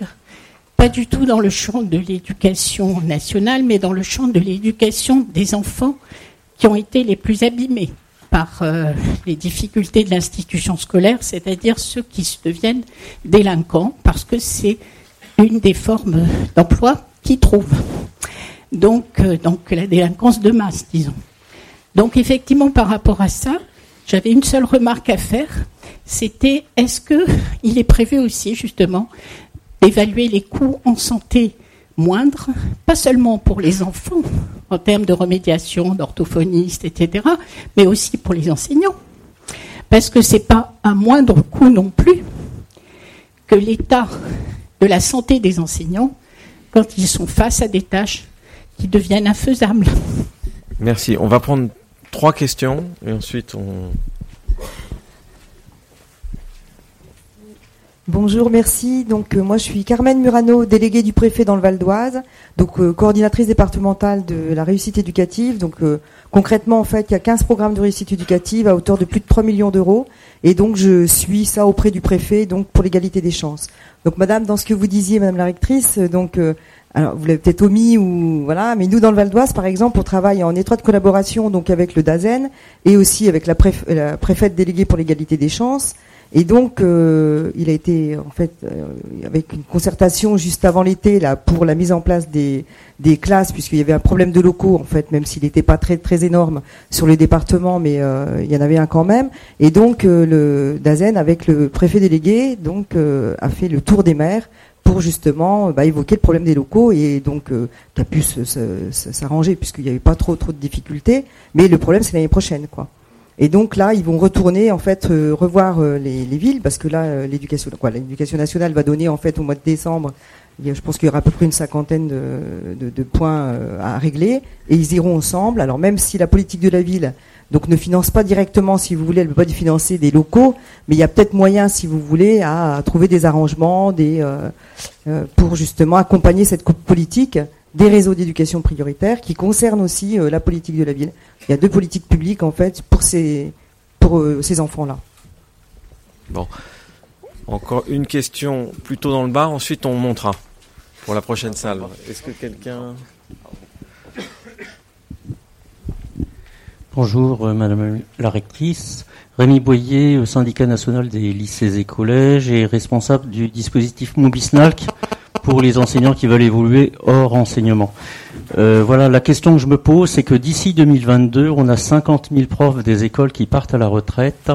Et donc, dans ce contexte, comment arriver à dédoubler, en fin de compte, à nouveau les, les CE1, étant donné qu'on va manquer de professeurs euh, quand on voit que le, là, par exemple, Jean-Michel Blanquer aujourd'hui a, a dit qu'il allait euh, réduire le nombre de postes à pourvoir au concours pour rehausser euh, le niveau de recrutement. Donc comment arriver dans ce contexte à concilier les deux? Merci. Allez-y. Il faut juste taper en dessous.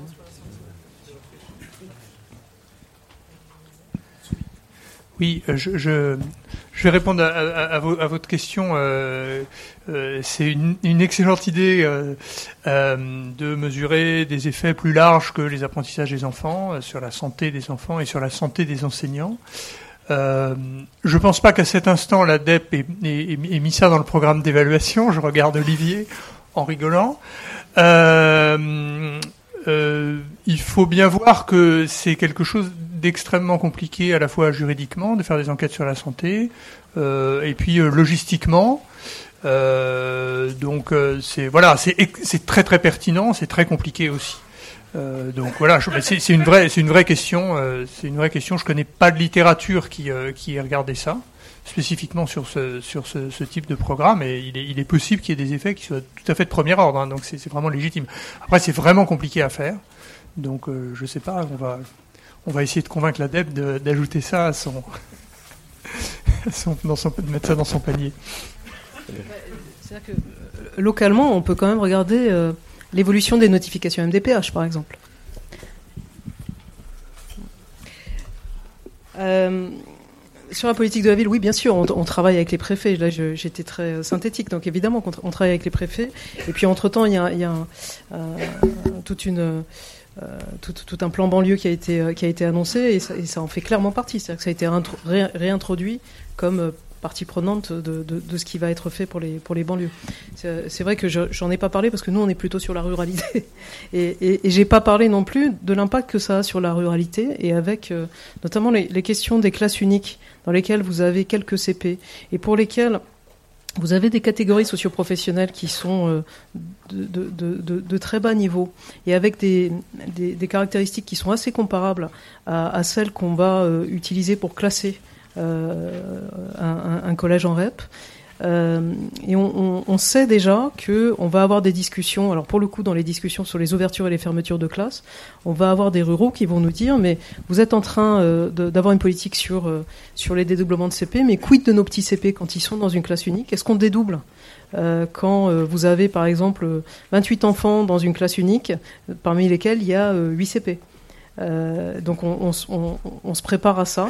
Et on a prévu les postes pour ça parce que euh, on, fait extrêmement attention, euh, comme je le disais tout à l'heure, à, veiller à ce que euh, y ait un progrès pour l'ensemble des enfants et pas et pas seulement pour ceux qui sont dans les CPD doublés. Mais oui, bien sûr qu'on travaille avec les préfets. Euh, sur l'autre question, vous, poserez votre question au ministre. Euh, on, a eu, euh, on, a eu une, présentation des, chiffres qui montrent que les, moyens sont mis. Et donc, je crois que toute la question, c'est la question de l'attractivité du métier et la question de la formation, et que c'est des choses qui sont, qui sont dans les tuyaux aussi. Alors, trois autres questions dans ce coin-là, et ensuite, rassurez-vous, on fera une deux, troisième salle de l'autre côté. Oui, bonjour. Euh, je suis Elodie Joss. Je travaille à l'Agence nationale de l'habitat et euh, je réside en Seine-Saint-Denis avec euh, donc pas mal de communes en REP et en REP+. Et j'avais une question sur la méthodologie qui sera mise en œuvre sur l'évaluation prochaine donc des CPD doublés et le lien avec la mise en œuvre. parce que là, par exemple, sur sur la Seine-Saint-Denis bah, et toute la France, hein, on a le, changement et le passage éventuel euh, et la, le retour au rythme scolaire sur quatre jours. Et en fait, tout ce changement qui va euh, s'accompagner en parallèle de la division des CP. Et donc, euh, toute la, mise en œuvre, le contexte, euh, l'ambiance dans les écoles, l'ambiance avec les, les parents d'élèves, l'équipe pédagogique qui suit hein, assez, fortement déjà ce, ce, retour éventuel à la semaine de quatre jours et euh, qui s'inquiète fortement. Donc, je voulais savoir si dans la méthodologie, il était possible de faire un lien avec la mise en œuvre et d'essayer euh, d'en retirer euh, euh, des éléments qui pourraient accompagner un changement de politique pour essayer de mettre en exergue les points qui facilitent aussi l'appropriation de nouvelles politiques. Au-delà aussi euh, de tout l'aspect logistique, euh, par exemple sur sur euh, l'école de, de, mes enfants, c'est trois classes hein, qui doivent être construites avec déjà des préfabriqués présents dans l'école. Donc le questionnement sur les travaux, comment tout ça va être mis en place par les communes, et donc une temporalité de mise en œuvre de la politique qui peut avoir un impact aussi sur certains professeurs qui nous expliquent clairement que peut-être qu'ils feront partie du prochain mouvement pour aller dans d'autres communes sur lesquelles soit la nouvelle politique est en place, soit le retour à quatre jours a été effectué. Et donc toute cette sphère qui est, je pense, difficile à, à évaluer, mais qui a, qui a, du sens, en tout cas dans des effets à court terme de la, de la politique. Merci. Deuxième question. Olivier Segbeau, bonjour élu local. Euh, on a assisté récemment à euh, des investissements importants euh, pour mettre en œuvre les rythmes scolaires. Euh, la plupart du temps, tous les élus commencent à revenir là-dessus. Et euh, ma question, c'est surtout de voir euh, comment on peut prendre en compte le fait que si on doit dédoubler des classes, si on doit construire de nouvelles classes, c'est les impôts locaux qui sont impactés. Et quels sont les moyens que le ministère de l'Éducation ou l'État, je ne sais pas qui, prend la responsabilité de financer ces classes-là dans les collectivités? Voilà. Donc c'est un élément important pour pouvoir à prendre en compte dans l'évaluation de la façon dont tout ça peut être mis en œuvre. Troisième question. Qui? Il y en avait là. Non? Alors on va prendre par là.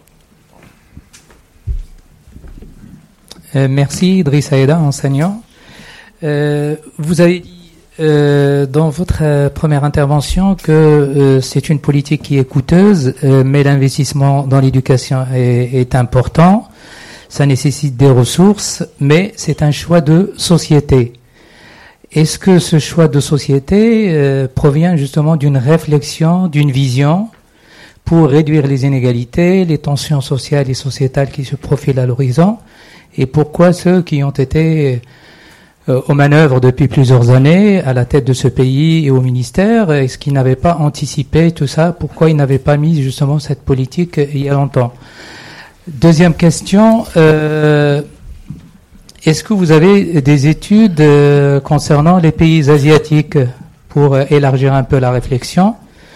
Et ma dernière question s'adresse à Madame la rectrice. Quand vous parlez de prise en main managérielle, est-ce que vous voulez dire par, euh, par là qu'il faut euh, donner plus de d'autonomie, plus de moyens euh, aux, directeurs et directrices des écoles? Est-ce que vous pouvez donner plus de précision sur cette réflexion en termes de prise en main managériale? Merci. Alors, réponse. Alors, il y avait une première question. Euh, sur l'évaluation qui va être faite maintenant de la politique de dédoublement mise en œuvre. Donc, qui est une, en, droit plutôt une question pour l'ADEP, mais euh, je veux bien quand même répondre sur un, un, aspect que, que, vous avez posé. Vous dites voilà, euh, je suis euh, en Seine-Saint-Denis, c'est ça que vous avez dit, euh, et donc il y a un contexte particulier qui est lié à la semaine de quatre jours. Euh, et donc ce contexte peut, je traduis dans mes termes ce que vous avez dit, ce contexte peut affecter l'effet de la réduction de la taille des classes. Et euh, dans un autre contexte, du coup, euh, cet effet de la réduction de la taille des classes pourrait être différent. Est-ce que vous allez tenir du compte du, compte du fait qu'on est dans ce contexte particulier pour interpréter les résultats? Euh, Donc, en droit, c'est tout à fait juste et correct de dire attention, les contextes vont jouer, etc. et il y a plusieurs réponses à apporter à ça, y compris une qui consiste à dire on n'arrive jamais à tout savoir sur tout. Ça fait quand même partie de la règle du jeu et c'est quelque chose que nous, notamment en tant que chercheurs, on apprend à accepter, voire à mettre en avant. Euh, euh, donc il y a plein de choses qu'on aimerait savoir, que peut-être en droit on pourrait arriver à savoir, mais c'est quand même très compliqué. Euh, et donc notamment l'hétérogénéité des effets d'une politique en fonction des contextes, c'est quelque chose qui est pertinent, mais qui est souvent compliqué à, à mesurer. Donc typiquement, dans le cas de l'évaluation dont, on parle, en droit, oui, c'est-à-dire qu'on comparera des classes de, 24 et de 12 à l'intérieur, a priori, euh, de la Seine-Saint-Denis, comme à l'intérieur d'un certain nombre d'autres départements. Il y aura les, points de comparaison. Et donc ça veut dire qu'en théorie, on pourrait dire, ah ben tiens, là où il y a la semaine de 4 jours, on voit des effets qui sont différents de là où c'est autrement. Euh, la vérité, c'est que on fait aussi de la statistique quand on fait ce genre d'exercice. Dans la statistique, on a besoin de beaucoup de monde. Et on n'aura pas forcément assez d'écoles dans un contexte euh, relativement homogène, caractérisé comme étant d'un certain type, et dans un autre contexte d'un autre type, pour vraiment pouvoir vous dire euh, dans le blanc des yeux, euh, voilà, on est sûr que les effets sont différents dans tel sens ici, alors qu'il se passe en termes d'effets autre chose là. Donc vous voyez, ma, réponse est un, petit peu bancale, mais elle consiste à dire oui, c'est une question pertinente, c'est une question à laquelle, en théorie, on peut répondre, mais en pratique, il y, aura des dimensions, il y aura plein de dimensions d'hétérogénéité, en vérité. Il y aura plein de contextes différents. Il y a un paramètre qui reste intéressant, qui est dire agrégeons tous ces contextes, et est-ce qu'à la fin, étant donné qu'il y a plein de contextes différents, en l'ayant fait en moyenne, on a produit quelque chose qu'on n'aurait pas produit si on ne l'avait pas fait. C'est déjà quelque chose de très important, dans lequel on n'a pas besoin d'aller décliner les, facteurs d'hétérogénéité. On met tout dans le, gros paquet. Et je pense qu'on apprend déjà des choses qui sont de premier ordre. Et après, on aurait envie de dire, voilà, il y a des nuances selon les contextes qui pourraient influencer la manière de penser la politique. Et ça, sur un plan statistique, puisque c'est l'exercice dont je parle, qui a ses limites, euh, c'est possible, mais c'est compliqué. C'est difficile de promettre qu'on va être capable de vraiment euh, dire des choses précises sur des facteurs d'hétérogénéité relativement fins. Voilà, c'est une, une je, je, le pense comme une réponse de, de, modestie essentiellement sur les questions auxquelles on sait répondre et les questions auxquelles il est plus difficile de répondre. Euh, Monsieur, vous, vous m'avez demandé pourquoi les précédents gouvernements n'ont pas entrepris de réduire les inégalités euh, scolaires plus tôt en mettant en œuvre cette politique. Donc ça, ça me fait penser à une chose que pas, sur laquelle j'ai pas vraiment insisté dans, ma présentation, qui est que il y a aussi quelque chose qui, alors qui n'est pas établi de façon extrêmement massive, systématique, etc., mais qui semble se dégager, c'est que ces politiques de réduction de la taille des classes, voilà un facteur d'hétérogénéité d'ailleurs, semble être euh, avoir des effets plus forts sur les élèves plus faibles que sur les élèves euh, euh, initialement plus à l'aise. et donc, en, en elle-même, c'est une politique qui, qui, est de nature à réduire les inégalités. Et dans le cas présent, si on parle de la politique qui est mise en œuvre aujourd'hui en France, à plus forte raison, puisqu'elle est ciblée sur les rêves plus, puis sur, sur les rêves. Donc il y a l'idée de, de, réduire les inégalités, notamment euh, d'élever le niveau d'abord de tout le monde et globalement quoi, et puis de réduire les inégalités dans cette politique. Euh, pourquoi ça n'a pas été fait euh, plus tôt? Moi, j'en j'en sais rien. Mais mais mais j'ai beaucoup entendu des responsables y compris à très très très haut niveau dans l'éducation nationale, dire c'est une, une, politique inefficace et beaucoup trop coûteuse. Et euh, je pense que euh, y, a, y, a, y, a, pendant longtemps, euh, il y, a, des gens euh, au niveau des, des responsabilités dans l'éducation nationale qui avaient cette conviction que au fond c'était une politique relativement peu efficace, qui méritait pas qu'on mette énormément de ressources dessus. Euh, je pense que la littérature récente ne dit pas ça, mais, mais, mais voilà, c'est une, une, des, une des interprétations. Je, il peut, je vous laisse libre d'en imaginer beaucoup d'autres. pour répondre sur le, le, coût, le coût des locaux, on, on, est en train de regarder avec, avec les mairies les, quels sont les montants de travaux nécessaires pour envoyer les informations pour construire le, budget. Donc, euh, normalement, vous devriez être consulté là-dessus pour, pour savoir euh, à, peu près combien ça va coûter. bien sûr que ça va être financé. Euh, sur, sur la prise en main managériale, l'idée, l'idée c'est d'arriver à animer la politique. C'est ça que, que, je voulais dire. C'est-à-dire que il ne s'agit pas de dire bon bah voilà, à partir du mois de septembre, on va on va euh, diviser la taille des classes en deux et vous allez faire comme ça, comme ça, comme ça. Parce que si on fait ça, euh, je suis pas sûr qu'il y ait un impact extrêmement important. Enfin, Marc dit le contraire. mais, je suis quand même pas, je suis quand même pas convaincu. Il s'agit, il s'agit de faire en sorte d'animer de façon suffisamment euh, souple pour que les acteurs s'en emparent. Euh, que ça passe par plus d'autonomie euh, euh, des chefs d'établissement, ça c'est pas à moi de le décider. mais il n'y a, pas besoin de changer complètement les, règles du jeu pour changer la façon de faire. Je redonne la parole à Marc. C'est une question sur. Non, juste sur l'Asie. oui, il y a de la littérature là-dessus sur l'Asie. Il y a un bouquin collectif édité par Blatchford qui a été publié récemment qui regroupe des papiers euh, sur, euh, dans lesquels notamment il y a des évaluations sur les pays d'Asie, mais je ne les ai pas lus, donc je ne vais pas pouvoir vous répondre sur le fond. On prend trois dernières questions. En revanche, on est quasiment à notre limite, donc merci de, de les d'être bref. Juste vous présenter la question et comme ça, ça permet d'avoir un dernier aller-retour. Trois questions par là, puisque une approche un peu statistique, tout le monde ne peut pas euh, poser de questions, j'en suis désolé. Bonjour, Thibaut Marais, Université Paris-Dauphine, en évaluation des politiques publiques. Euh, j'aurais une question euh, pour Madame la rectrice. Ce serait comment est-ce que vous organisez en fait la formation des enseignants en termes de répartition budgétaire? Parce que donc moi je réalise actuellement un travail sur les questions prioritaires et les budgets de formation tels qu'ils sont inscrits dans le PLF depuis 10 ans, ils sont globalement stables. Alors je sais pas vous dans votre académie où ça en est. Et la Cour des comptes dans son rapport d'octobre 2017, j'irai les professeurs enseignants autrement, explique qu'on a un fléchage de plus en plus va dire de plus en plus important des moyens de formation continue euh, vers les euh, professeurs exerçant l'éducation prioritaire. Et donc je voulais savoir, vous, dans, dans votre académie, est-ce que vous exercez ce fléchage et dans quelle mesure? Des moyens de formation Et également, est-ce que finalement, en gros, est-ce que, enfin, dans quelle mesure est-ce que ça affecte ou non la formation des enseignants qui ne sont pas dans les réseaux d'éducation prioritaire? Merci. Deuxième question.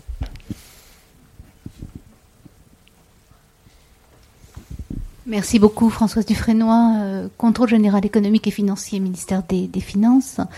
Euh, moi, j'aurais voulu en savoir un peu plus sur l'évaluation de la, de la DEP. Peut-être Monsieur Confroy va-t-il nous en parler ensuite.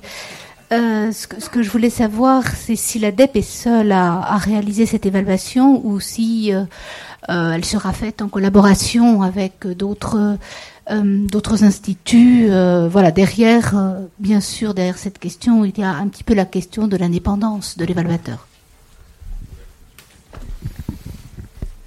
Autre question.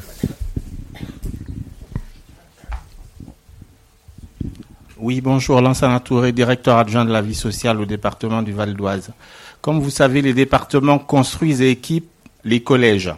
Donc nous avons actuellement une réflexion sur l'impact du bâti sur euh, la pédagogie et la réussite des élèves. Est-ce que cette dimension-là est prise en compte dans les études euh, évaluatives? Alors, on vous redonne la parole une dernière fois.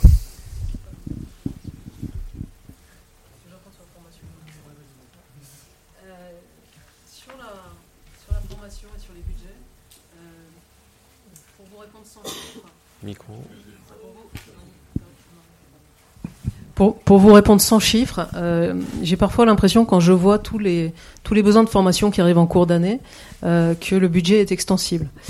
Euh, ce qui ce qui est pas le cas parce qu'on a on, garde on garde une partie pour les les formations qui arrivent en, cours d'année, mais on on a d'énormes besoins de formation continue et donc on, on ne les on, ne les concentre pas sur une population en particulier. On a une stratégie euh, à la fois sur plusieurs années et puis ensuite chaque année en fonction des, priorités pour faire en sorte euh, de, donner aux enseignants les formations dont ils ont besoin. Et les formations dont ils ont besoin, c'est, euh, ça demande un, un certain nombre d'allers-retours avec eux pour être au plus près des besoins et pour être sûr qu'ils se rendent dans les formations qu'on monte pour eux. Euh, et donc euh, la tendance actuelle, euh, c'est de faire des formations au plus près des acteurs. par rapport à une appropriation assez rapide de, de, ce qu'il est proposé comme, comme élément de formation. Donc bien sûr qu'il y a des moyens qui sont fléchés sur l'éducation prioritaire, mais heureusement pas uniquement. Marc. Oui, sur, sur, le, sur le bâti, c'est un, peu compliqué à isoler comme, paramètre euh, propre, quoi. Mais, euh, ceci dit, euh, il y a des travaux qui existent sur ce que ça induit de, de construire des collèges, de construire des lycées, de construire des lycées professionnels. Il y a eu des, il y a eu des, des, des mémoires ou des, ou des thèses faites ici. je ne vais pas vous dire le, le contenu parce que je n'en ai pas une mémoire suffisamment précise, mais, mais il y a de la recherche il y a de la recherche là-dessus euh, qui essaye d'évaluer expérimentalement, euh, ou de façon quasi expérimentale, l'impact qu'on a eu en construisant des, des, des, des, établissements ici plutôt que là, à tel moment plutôt qu'à tel autre, etc. Euh, sur le travail de l'ADEP, je préfère laisser, euh, je préfère laisser Olivier vous, vous répondre. Ça lui, ça lui appartient, soit, soit tout de suite, soit tout à l'heure à l'occasion de son, de son intervention. Mais vas-y. Comme ça, ça fera une transition. Euh, bonjour, donc je suis Olivier Cosnefroy de la direction de l'évaluation de la prospective et de la performance. Euh, qu'est-ce que fait la DEP euh, concernant l'évaluation des CPD doublés? Elle, elle, elle, ne fait rien déjà seule. Elle, elle s'est associée à l'expertise de, Julien Grenet, Marc Gurgan pour nous aider aussi. Comment? Et Pascal Bressou aussi pour, les pratiques, je vais y venir, pour, pour nous aider ben, finalement à réaliser euh, une étude d'impact dans les règles de l'art, tout simplement. Donc qu'est-ce qu'on va faire au niveau des élèves? Qu'est-ce qu'on fait? Les élèves de CP, des, un échantillon d'élèves de REP+, euh, a déjà été tiré, un échantillon d'élèves de, CP de REP et un échantillon d'élèves de CP hors REP. Vous voyez, on a trois échantillons d'élèves.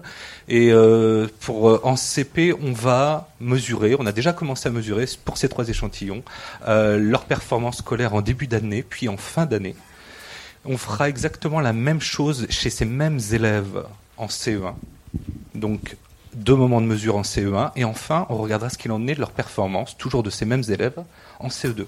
Autrement dit, pour les élèves, on va comparer l'évolution des performances des élèves sur cinq moments de mesure entre le début de CP et la fin du CE2. Et on va regarder ce qu'il en est des différences d'évolution des performances dans les CP dédoublés, dans les CP qui ne sont pas dédoublés, mais pour des élèves qui sont de niveau scolaire, je dirais, comparable. Euh, Qu'est-ce qu'on fait aussi? On regarde dès cette année l'évolution des performances des élèves de REP+, en CE1. Euh, autrement dit, on regarde comment progressent les, des élèves de CP de CE1 en REP+, et on va comparer l'évolution des élèves de CP dédoublés de cette année en REP+, avec euh, ceux de CE1 que l'on mesure cette année. Autrement dit, on va regarder si le niveau en CE1 est ou non identique la progression des, apprentissages en CE1 et, ou, ou non euh, et oui ou non identique.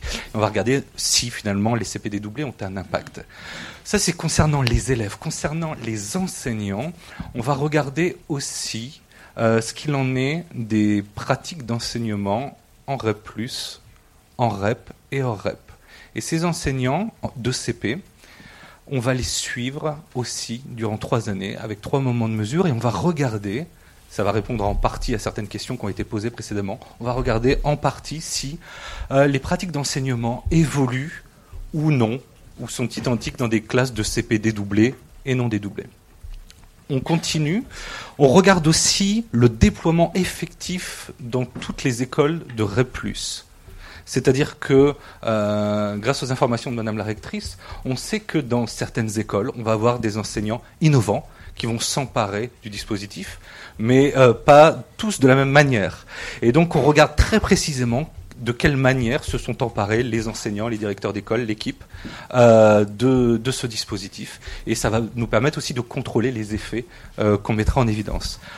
Enfin, l'ADEP, euh, va euh, explorer, je dirais, observer plus de 150 classes dans ces trois contextes, REP+, REP et REP, pour comparer ce qui s'y fait, du point de vue des interactions élève-enseignant, élève-élève, du point de vue de l'engagement des élèves.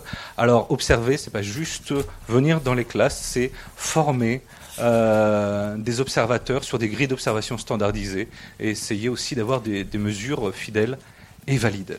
Voilà, donc je le rappelle, ça c'est l'ensemble du programme qui est déjà mis en place puisque euh, les évaluations ont déjà commencé pour nos élèves de CP. Euh, et, pour mener à bien tout cela, euh, Pascal Bressou de l'Université de Grenoble-Alpes, Julien Grenet, Marc Gurgan sont sollicités et on essaye d'avancer au mieux pour construire une étude d'impact la plus adaptée à la problématique. Merci beaucoup. Alors, euh, je vous propose de faire 20 minutes de pause et donc de reprendre à 15h30 pour le deuxième volet, donc euh, plus sur la démarche et les méthodes en matière d'évaluation, euh, qui seront donc animés par Monsieur Cosnefroy.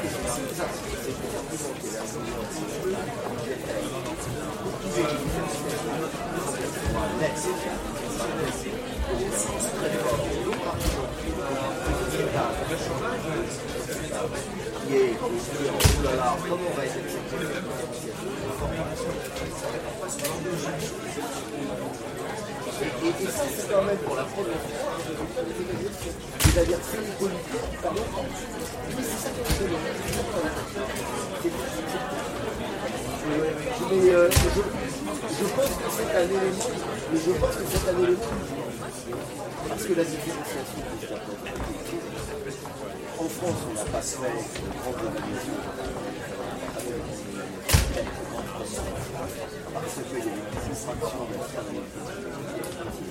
c'était pas acceptable que et de Et là, il y a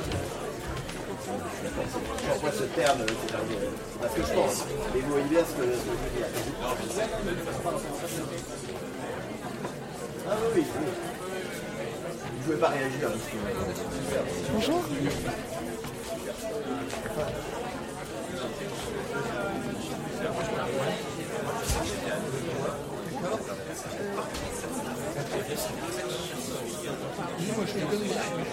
Quand on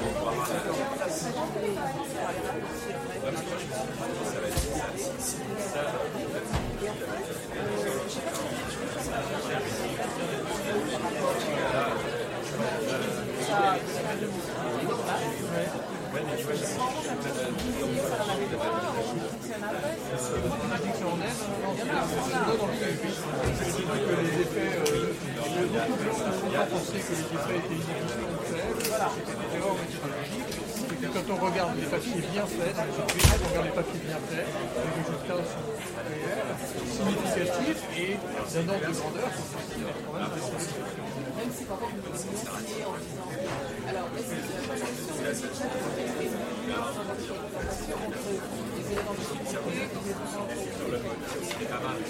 À la fin, je disais que les études de fac étaient avaient l'air d'être plus que les élèves.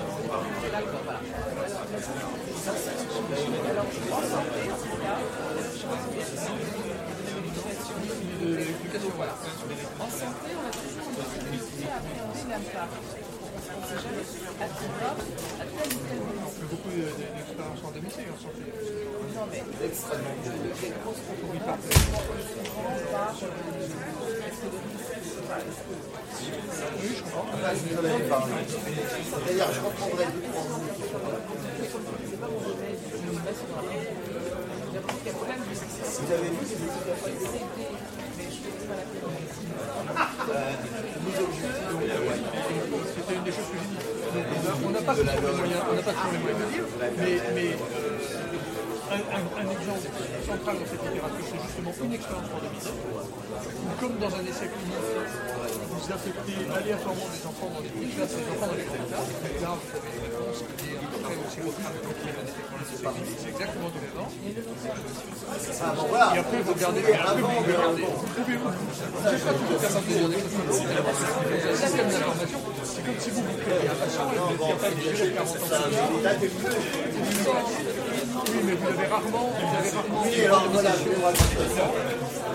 Ensuite un suivi, voilà. Donc c'est ça qui est compliqué. Donc, donc on a rarement des suivis à terme, qu'on n'a pas les données.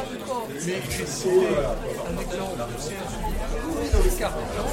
On voit que quand le gamin est pas 40 ans plus tard, on a fait plus d'études et il a un salaire plus élevé que ses copains qui étaient dans la grande Donc, on a quand même quelques, il n'y en a pas beaucoup, que des- c'est rare d'avoir ce genre de c'est un peu extraordinaire. Non, c'est en Suède. Il y a un papier sur la Suède et un papier sur les États-Unis.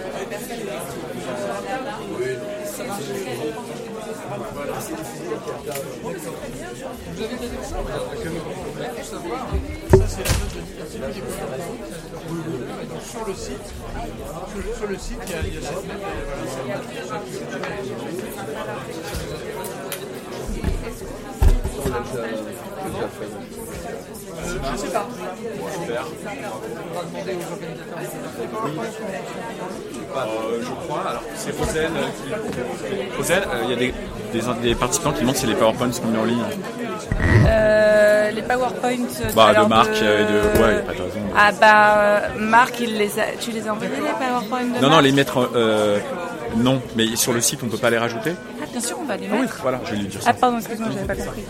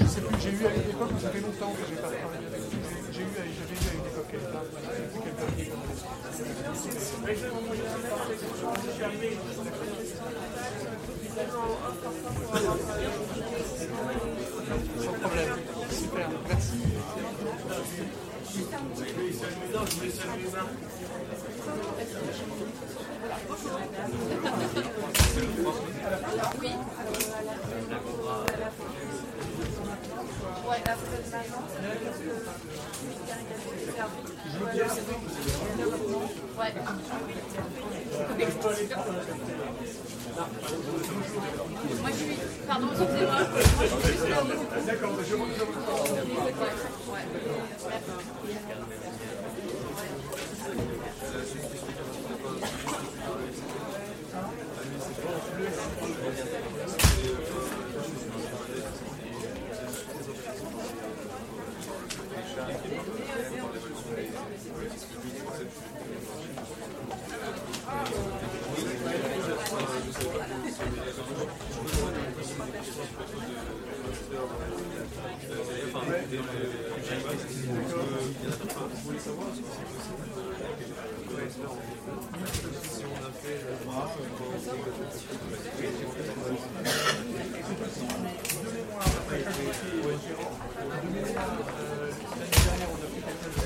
Euh, on a oublié de signaler qu'il y a euh, du café, euh, du des gâteaux, du jus d'orange si vous souhaitez dans la salle qui se trouve derrière l'amphithéâtre. Voilà, de ce côté-ci.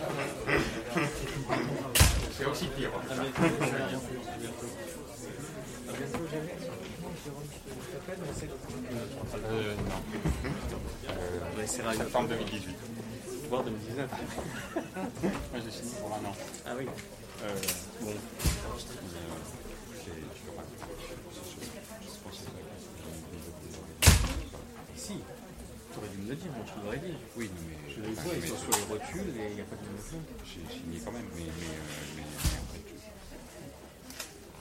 tu- Non, mais peut-être pas. au niveau numérique. Ah non, c'est pas du tout.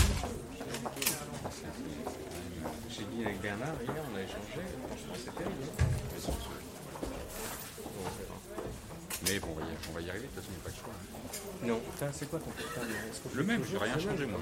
je l'ai. J'ai j'ai tout gardé la même chose. euh, Et là, j'ai pris les mêmes horaires. Non, c'est pas possible. On est le 11 décembre là. Oui, je. Moi j'ai un, j'ai un, j'ai un, j'ai un- comment ça s'appelle, un, un, compte- à rebours sur mon, sur mon PC. C'est pour les minutes qui me restent euh, avant, avant le décollage. Oh, le siège éjectable. Ça, ça va être compliqué. C'est dur. En fait, il y a- tellement. Sur le fond, sur le fond c'est bien. Oui. Mais, mais en fait, il y a, tellement de changements de a- pratique il y a tellement professionnelle. d'ajustements, c'est parfait. Oui, oui. Hier, t'as eu, euh, t'as eu l'article hier où on disait que pendant la période où les étudiants vont attendre, ça va créer euh, euh, une file d'attente énorme. Ouais, ça. Faut voir, il faut voir. Ça, c'est pas, pas encore gagné, mais, c'est sûr que là, là, on a des arbitrages par rapport à ce sujet-là. Enfin, en même temps, je suis dedans, mais en même temps, il y a il il a une- Oui, j'ai vu qu'il y avait un cabinet. Le du cabinet là-haut. Celui qui se penche à droite, à gauche. Non, il est euh, est cabinet, cabinet conseil pour l'entrée en licence. Le gars avec la. Non, il est le général. Bah non, Simon m'a dit que c'était Il cabinet de consulte. Bosse les cabinets. Monsieur Barbier, Monsieur Jérôme dans le cabinet. Depuis le début, là,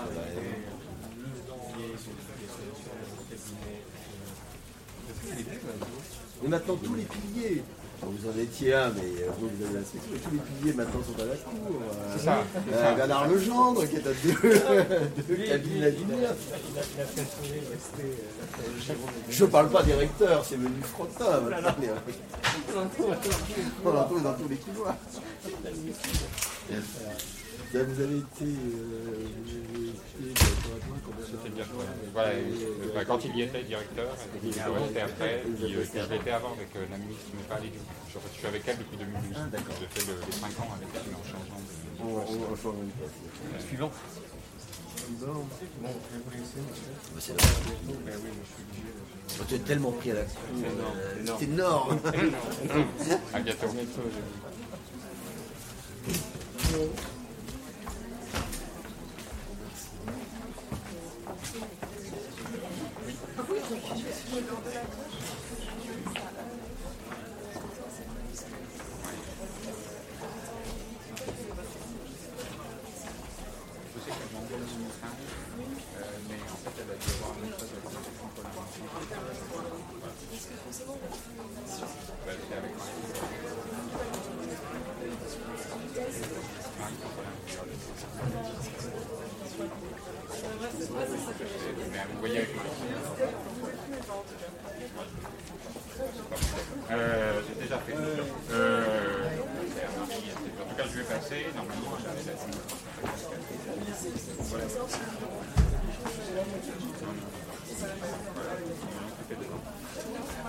Merci à vous.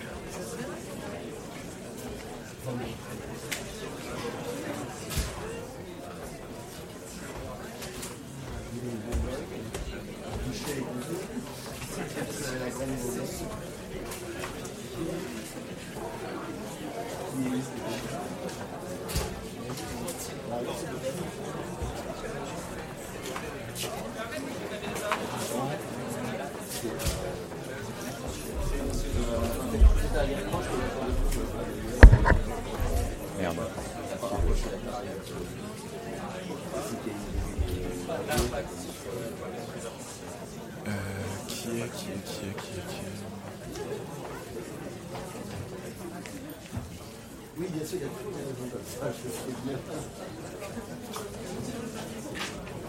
oui, moi j'avais déjà anticipé, mais c'est vrai faut...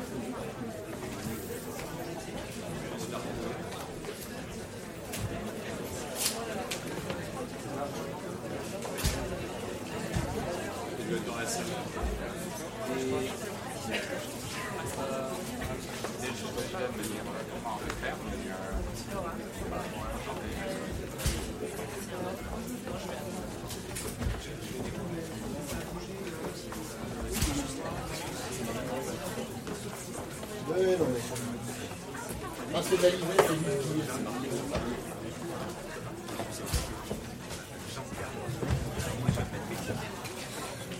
Euh, c'est truc. Compte euh, compta, arrobas, PSP. C'est compte ou compta Compte Compte.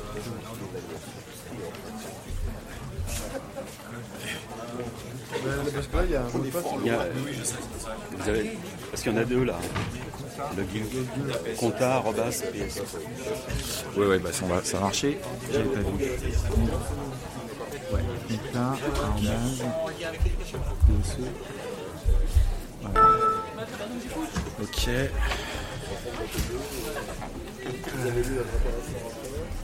Est-ce qu'on s'installe tout de suite Oui, oui. Ah, c'est oui, c'est vrai que ça, euh, ça a peut-être permis, du coup, peut-être. Euh, il y a des slides, en fait. C'est les seuls où il y a des slides.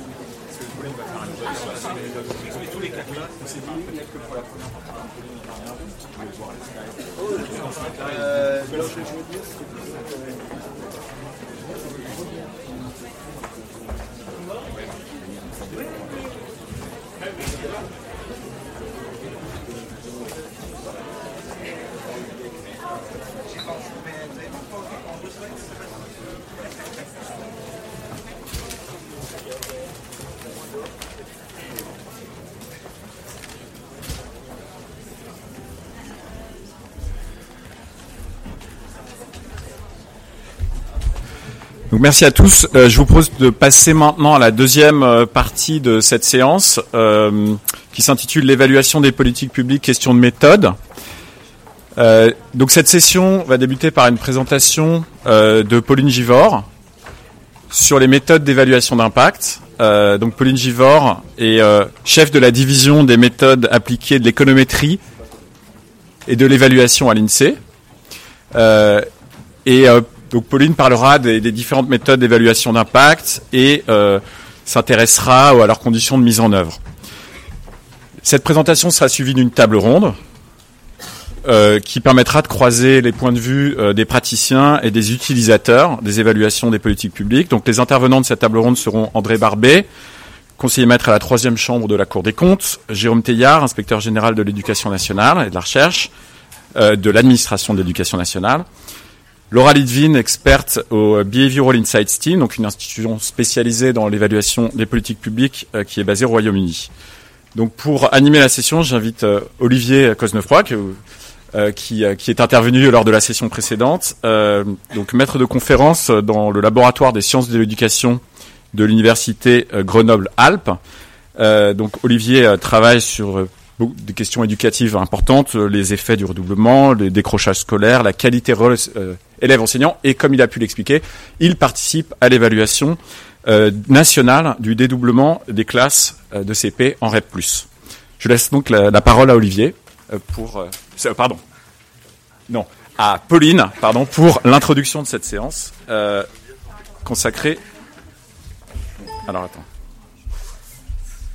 Hop, pardon. Voilà. Non, c'est pas celui-là, mais. Désolé, cafouillage. C'est celui-là. Ouais, c'est I ou c'est l'autre C'est sans I, non Ouais, c'est. Attends, on va mettre en plein écran. Voilà. Ok, merci. Euh, bah, merci d'être euh, venus si nombreux.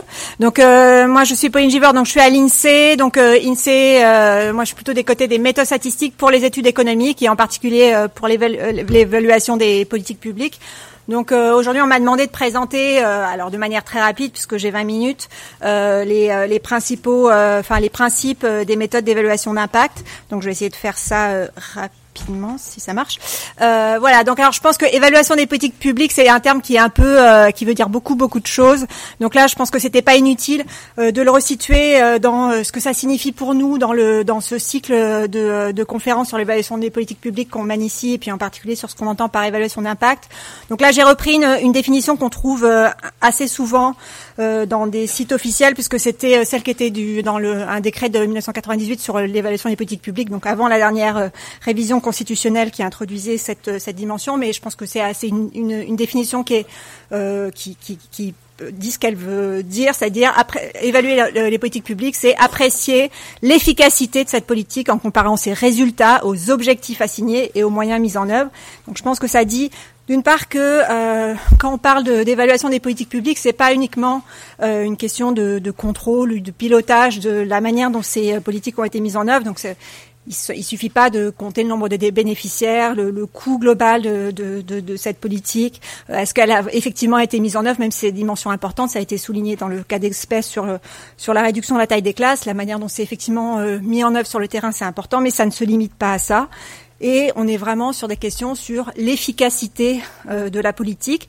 Donc plus précisément, il s'agit de répondre à des questions du type euh, est-ce que la politique a effectivement permis de, de répondre aux objectifs qui nous ont été fixés? on reviendra un peu sur, ce, sur, cette, sur cette question euh, à la fin de mon intervention.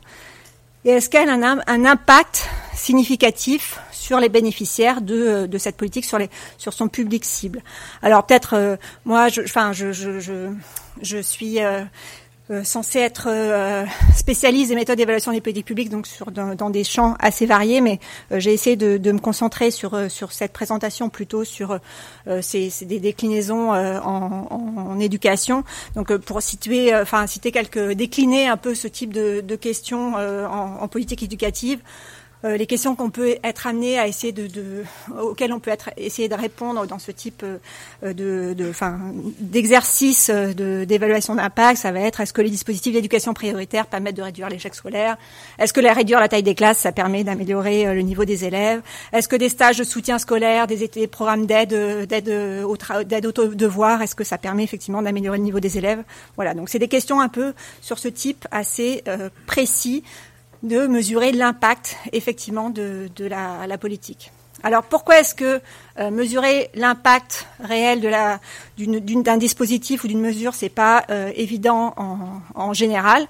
Donc ça a été euh, très bien illustré par par Marc Gurgan dans le cas de la réduction des tables de la taille des classes, c'est qu'en général on peut pas se contenter de comparer euh, les résultats scolaires, par exemple, de ceux qui bénéficient de la politique et des autres, parce que euh, il y a beaucoup d'autres choses qui jouent, qui font, enfin, en particulier, euh, c'est pas les, les, politiques ne sont pas mises en œuvre au hasard, ne ciblent pas n'importe qui. Donc, si vous réfléchissez à un, à un dispositif de soutien scolaire, par définition, on essaye de cibler plutôt les élèves qui sont en difficulté, ou si vous mettez en place un dispositif d'aide aux devoirs dans lequel l'inscription est euh, sur la base du volontariat, bah, c'est pas forcément ceux qui en ont le plus besoin qui vont s'inscrire à, à, à, contrario. Donc, euh, c'est difficile si on se contente de comparer euh, les bénéficiaires de, de, du dispositif et ceux qui n'en bénéficient pas. En général, les deux populations sont très très différentes, et ce qu'on va mesurer, c'est plutôt les différences de ces populations, puisqu'il y a des effets de sélection, que les effets réels du dispositif.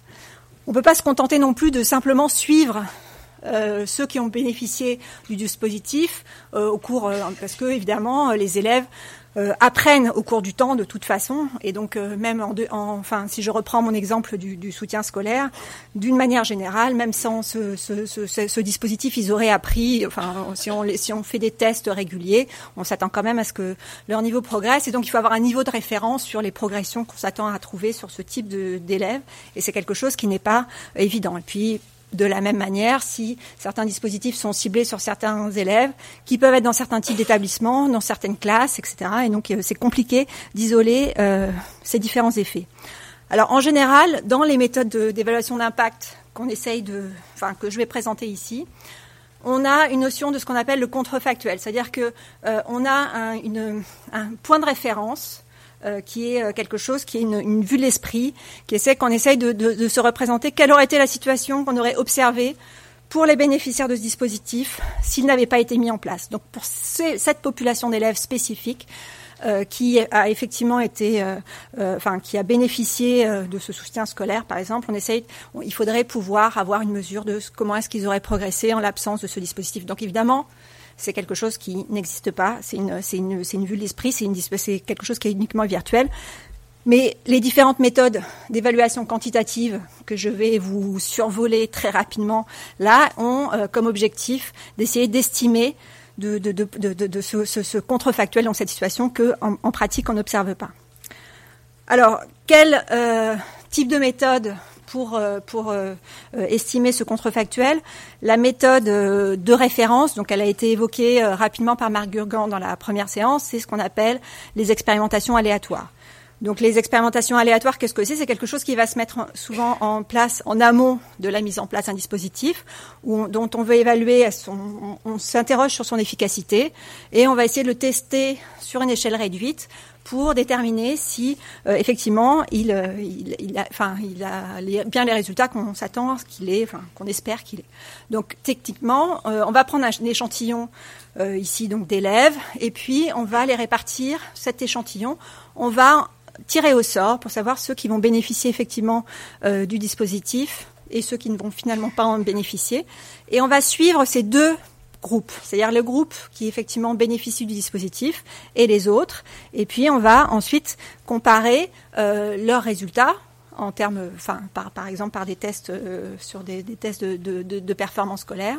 Et euh, dans ce cas-là, on a vraiment, du fait que euh, la sélection dans le dispositif s'est fait totalement au hasard, on a de bonnes chances, si tout s'est bien déroulé, euh, de mesurer l'effet du dispositif et lui seul, puisque ça ne sait pas euh, le- l'affectation euh, des élèves dans, dans un groupe ou l'autre ne s'est pas fait du fait d'une anticipation particulière sur le fait qu'ils vont plus ou moins en bénéficier.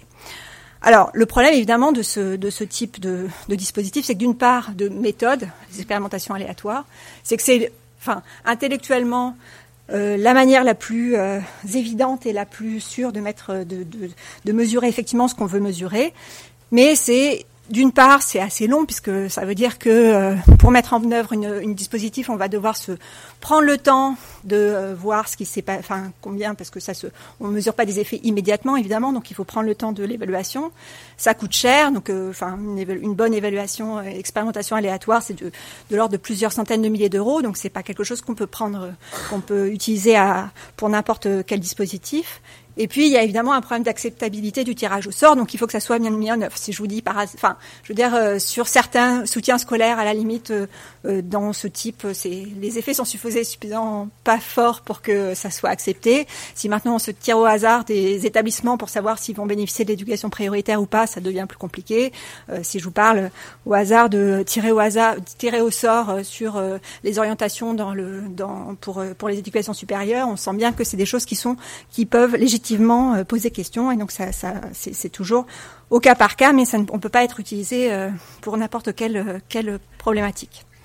Alors, les solutions qui sont utilisées en pratique par les économistes pour, pour essayer de quand même d'apporter des réponses sur l'impact de politique, donc plutôt en ex post, c'est-à-dire une fois qu'elles ont déjà été mises en œuvre, c'est d'utiliser des situations où on a presque ce hasard, de manière à pouvoir quand même euh, comparer pour les bénéficiaires, les comparer à, une population qui est comparable, c'est-à-dire qui sont euh, effectivement presque les mêmes caractéristiques, et on peut supposer qu'il y a une certaine, euh, enfin, aléatoire, arbitraire dans le fait que certains n'ont bénéficié ou pas finalement du, dispositif.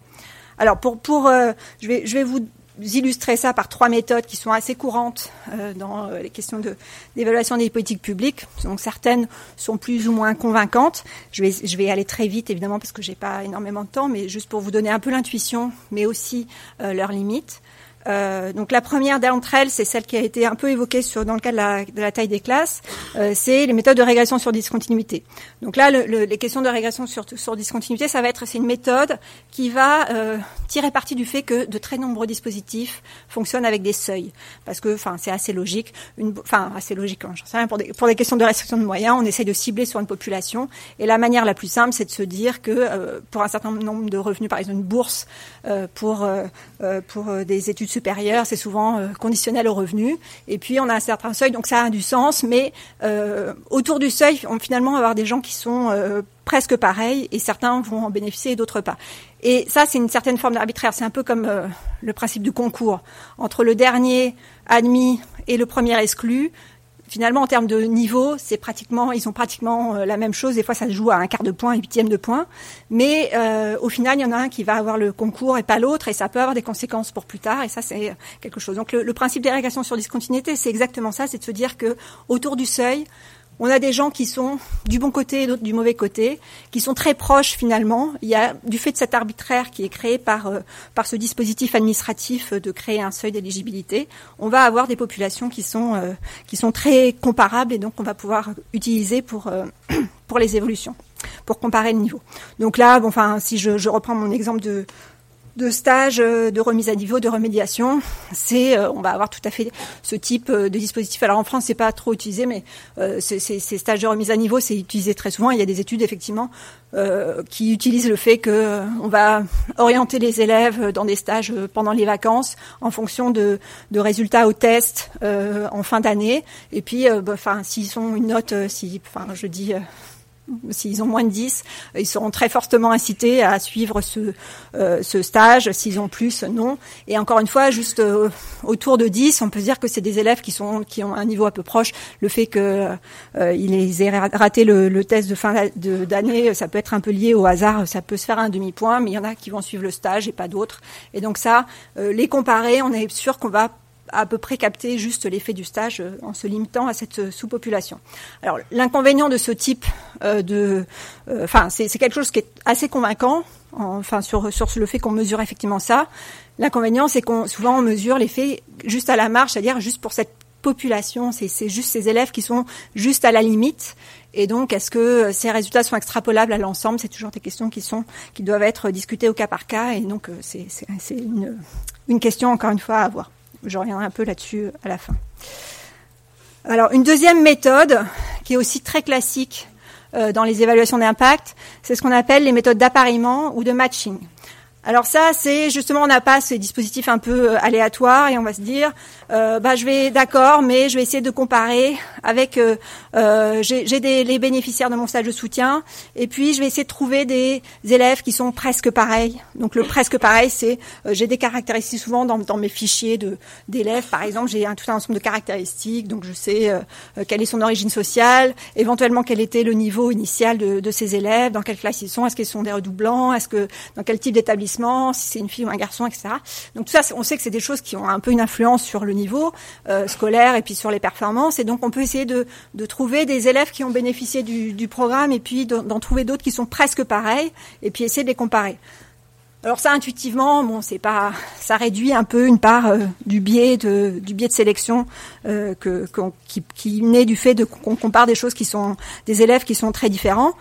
Mais euh, évidemment, on, on, sent bien quand même qu'on va capter, qu'on va rater beaucoup de choses. En particulier, il y a beaucoup de, de choses qui sont pas mesurables directement, euh, enfin qu'on observe rarement dans, dans, les données et qui ont pourtant une importance. Si on pense à la motivation, par exemple, ça peut être quelque chose qui peut avoir une incidence sur le fait de d'accepter de suivre ce stage de remédiation ou de stage de soutien.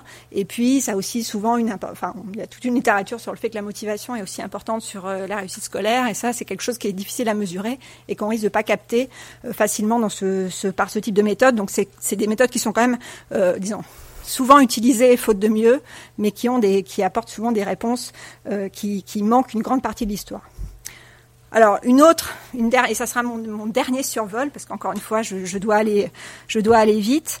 Euh, une, autre grande famille de méthodes sur les évaluations d'impact qui sont très courantes et que vous pouvez trouver, c'est ce qu'on appelle les différences de différence. Donc là, c'est ce, tirer enfin, avoir effectivement ce, cette, euh, cette idée que les deux populations sont très différentes, ceux qui bénéficient euh, du, soutien et l'autre, et même, en essayant de contrôler euh, par, par les caractéristiques, elles, restent différentes, mais on va essayer de, de, de, regarder non pas simplement au niveau, donc leur, leur performance après le stage de, remédiation, mais on va regarder les progressions, l'évolution euh, dans les deux groupes, donc euh, ceux qui ont bénéficié du système du, stage de, soutien scolaire et les autres. Et puis donc là, ce qu'on ce regarde, c'est les progressions. Donc on il y, a, un écart un peu systématique entre ces deux groupes d'élèves et euh, on suppose que euh, s'ils n'avaient pas eu ce, stage, euh, leur progression d'une année sur l'autre aurait été à peu près identique.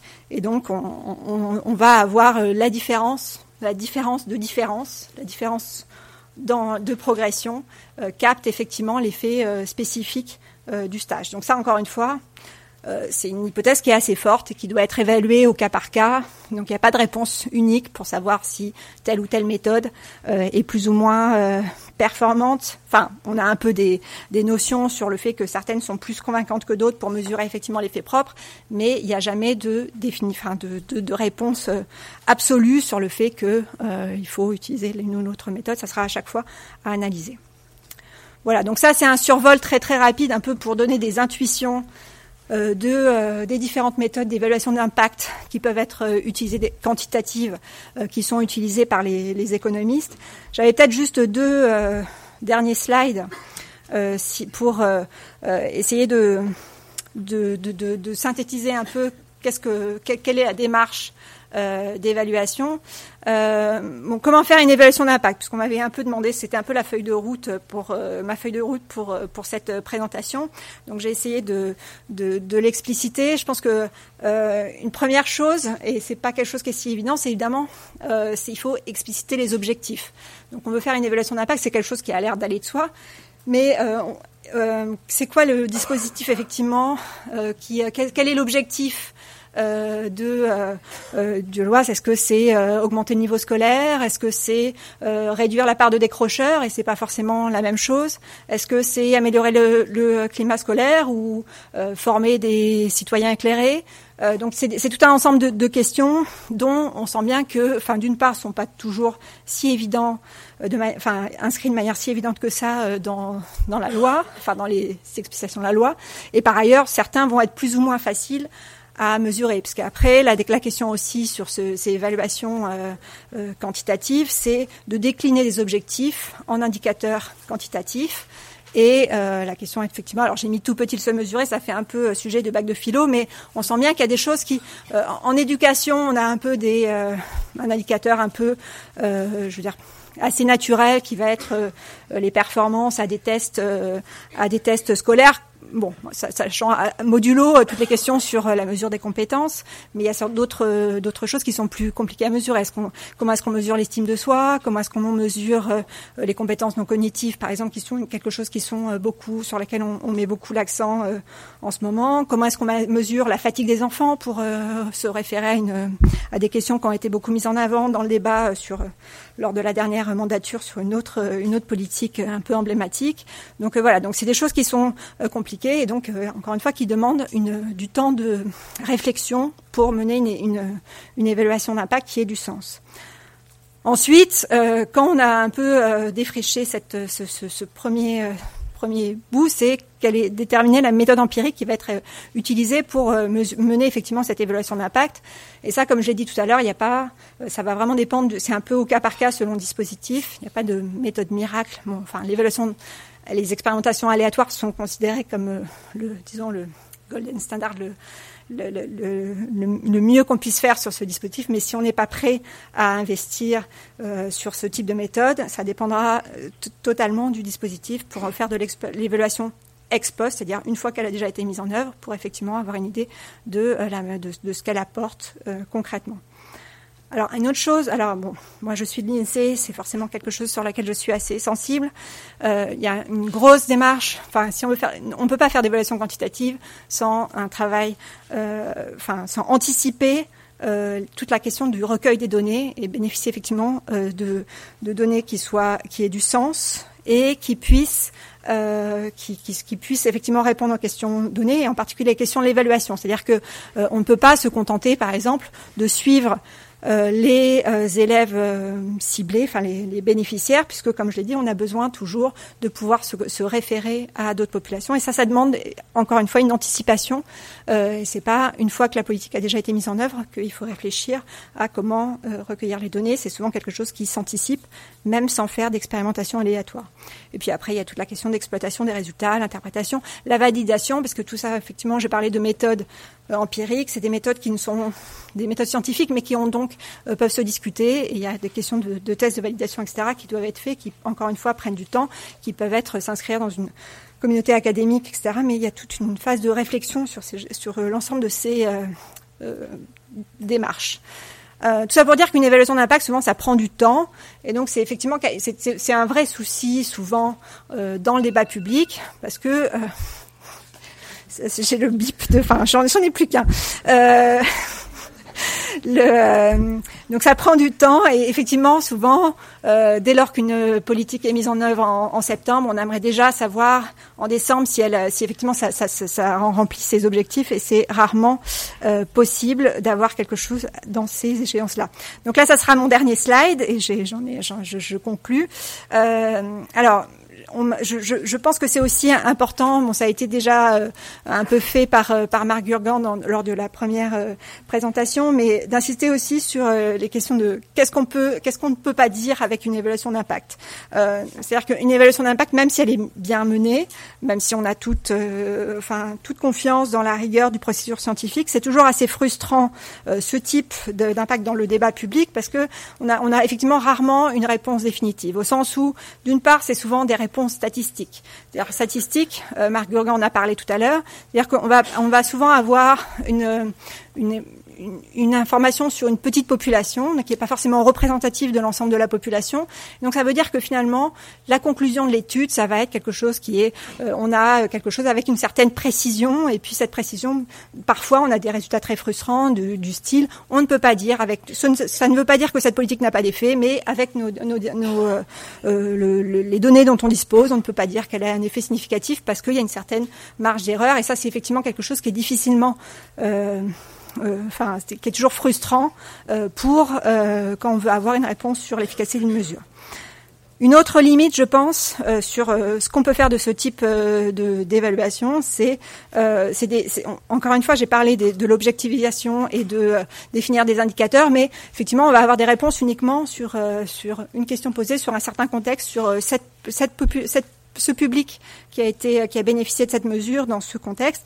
Et donc on a toujours euh, c'est une seule une seule étude d'impact va pas pouvoir apporter une réponse euh, définitive euh, sur l'efficacité de tel ou tel dispositif parce qu'il faut l'apprécier aussi sur d'autres sur d'autres publics sur d'autres par enfin évaluer que d'autres d'autres dispositifs qui ont eu lieu en même temps n'ont pas brouillé le message. Il y a de l'hétérogénéité selon selon selon les, les différents publics. Et donc c'est important de multiplier les approches pour construire un consensus. Et je pense qu'effectivement euh, déjà s'appuyer sur la connaissance accumulée c'était c'est une euh, première démarche importante. Été un peu euh, ce qu'illustrait Marc Gurgan dans son intervention sur la taille des classes, c'est aussi le fait qu'il y a eu beaucoup de un faisceau d'études convergentes qui appuient le, consensus sur le fait que c'est un instrument qui peut être utile effectivement pour les objectifs qu'on lui a. Euh, enfin, et ça, ça sera ma, dernière remarque, euh, les réponses qu'on a sur euh, sur ce type, par, ce type d'évaluation d'impact, qui mesure l'efficacité. Donc, est-ce que effectivement ça, ça permet de changer la situation C'est pas une réponse définitive sur, en termes politiques, sur euh, est-ce que euh, cette, il faut mettre en place cette politique? Évidemment, ça, ça, ça, ça- c'est, toujours à mettre en regard en termes de, des coûts. Donc, ça, c'est les questions de coûts de bénéfice. Donc, est-ce qu'elle est efficiente?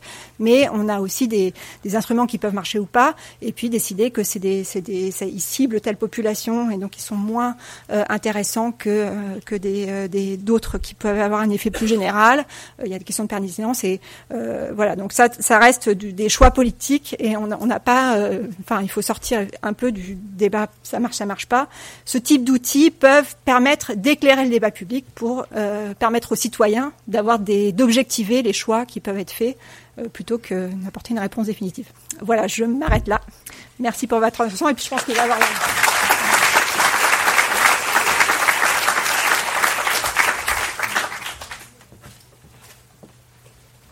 Merci beaucoup pour cet exposé. Voilà, vous m'entendez.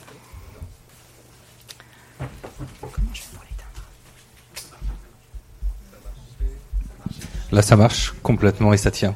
Voilà, merci beaucoup, Pauline Givor, pour cet exposé extrêmement clair et puis synthétique sur des concernant des, choses qui sont relativement complexes, mais qui nous ont été accessibles. Euh, je vous invite euh, à prendre place autour de de cette table. Euh,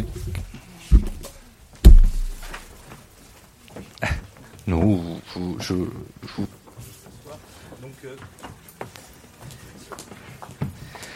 Donc, euh, nous avons, j'ai la chance d'animer cette table ronde. Euh, L'enjeu pour moi, euh, ça va être de faire respecter le temps de parole à l'ensemble des intervenants. Donc, euh, par avance, euh, je vous indiquerai au bout de 10 minutes euh, que finalement il sera, il sera le temps de, de laisser la parole. J'insiste parce que l'objectif aussi, c'est de favoriser l'échange avec la salle. Donc, peut-être euh, l'idée de cette table ronde, c'est d'élargir euh, un petit peu plus le débat, de, croiser les points de vue avec des, praticiens qui sont de différentes catégories. Euh, je vais peut-être commencer par laisser la parole euh, à André Barbet, conseiller maître à la Cour des comptes. vous êtes, vous présidez la section chargée de l'enseignement scolaire, de la jeunesse et des sports et de la vie associative à la troisième chambre. Et euh, si vous voulez donc bien euh, nous dire deux mots sur finalement euh, les, les défis, peut-être euh, les challenges, les difficultés aussi que, peut, que rencontre aujourd'hui euh, la Cour des comptes dans euh, l'évolution induite par la révision constitutionnelle de, de, de 2008 qui qui offre finalement à la Cour des comptes une nouvelle mission, celle de l'évaluation des politiques publiques. Je vous remercie. Je vais commencer par ne pas parler de ça déjà.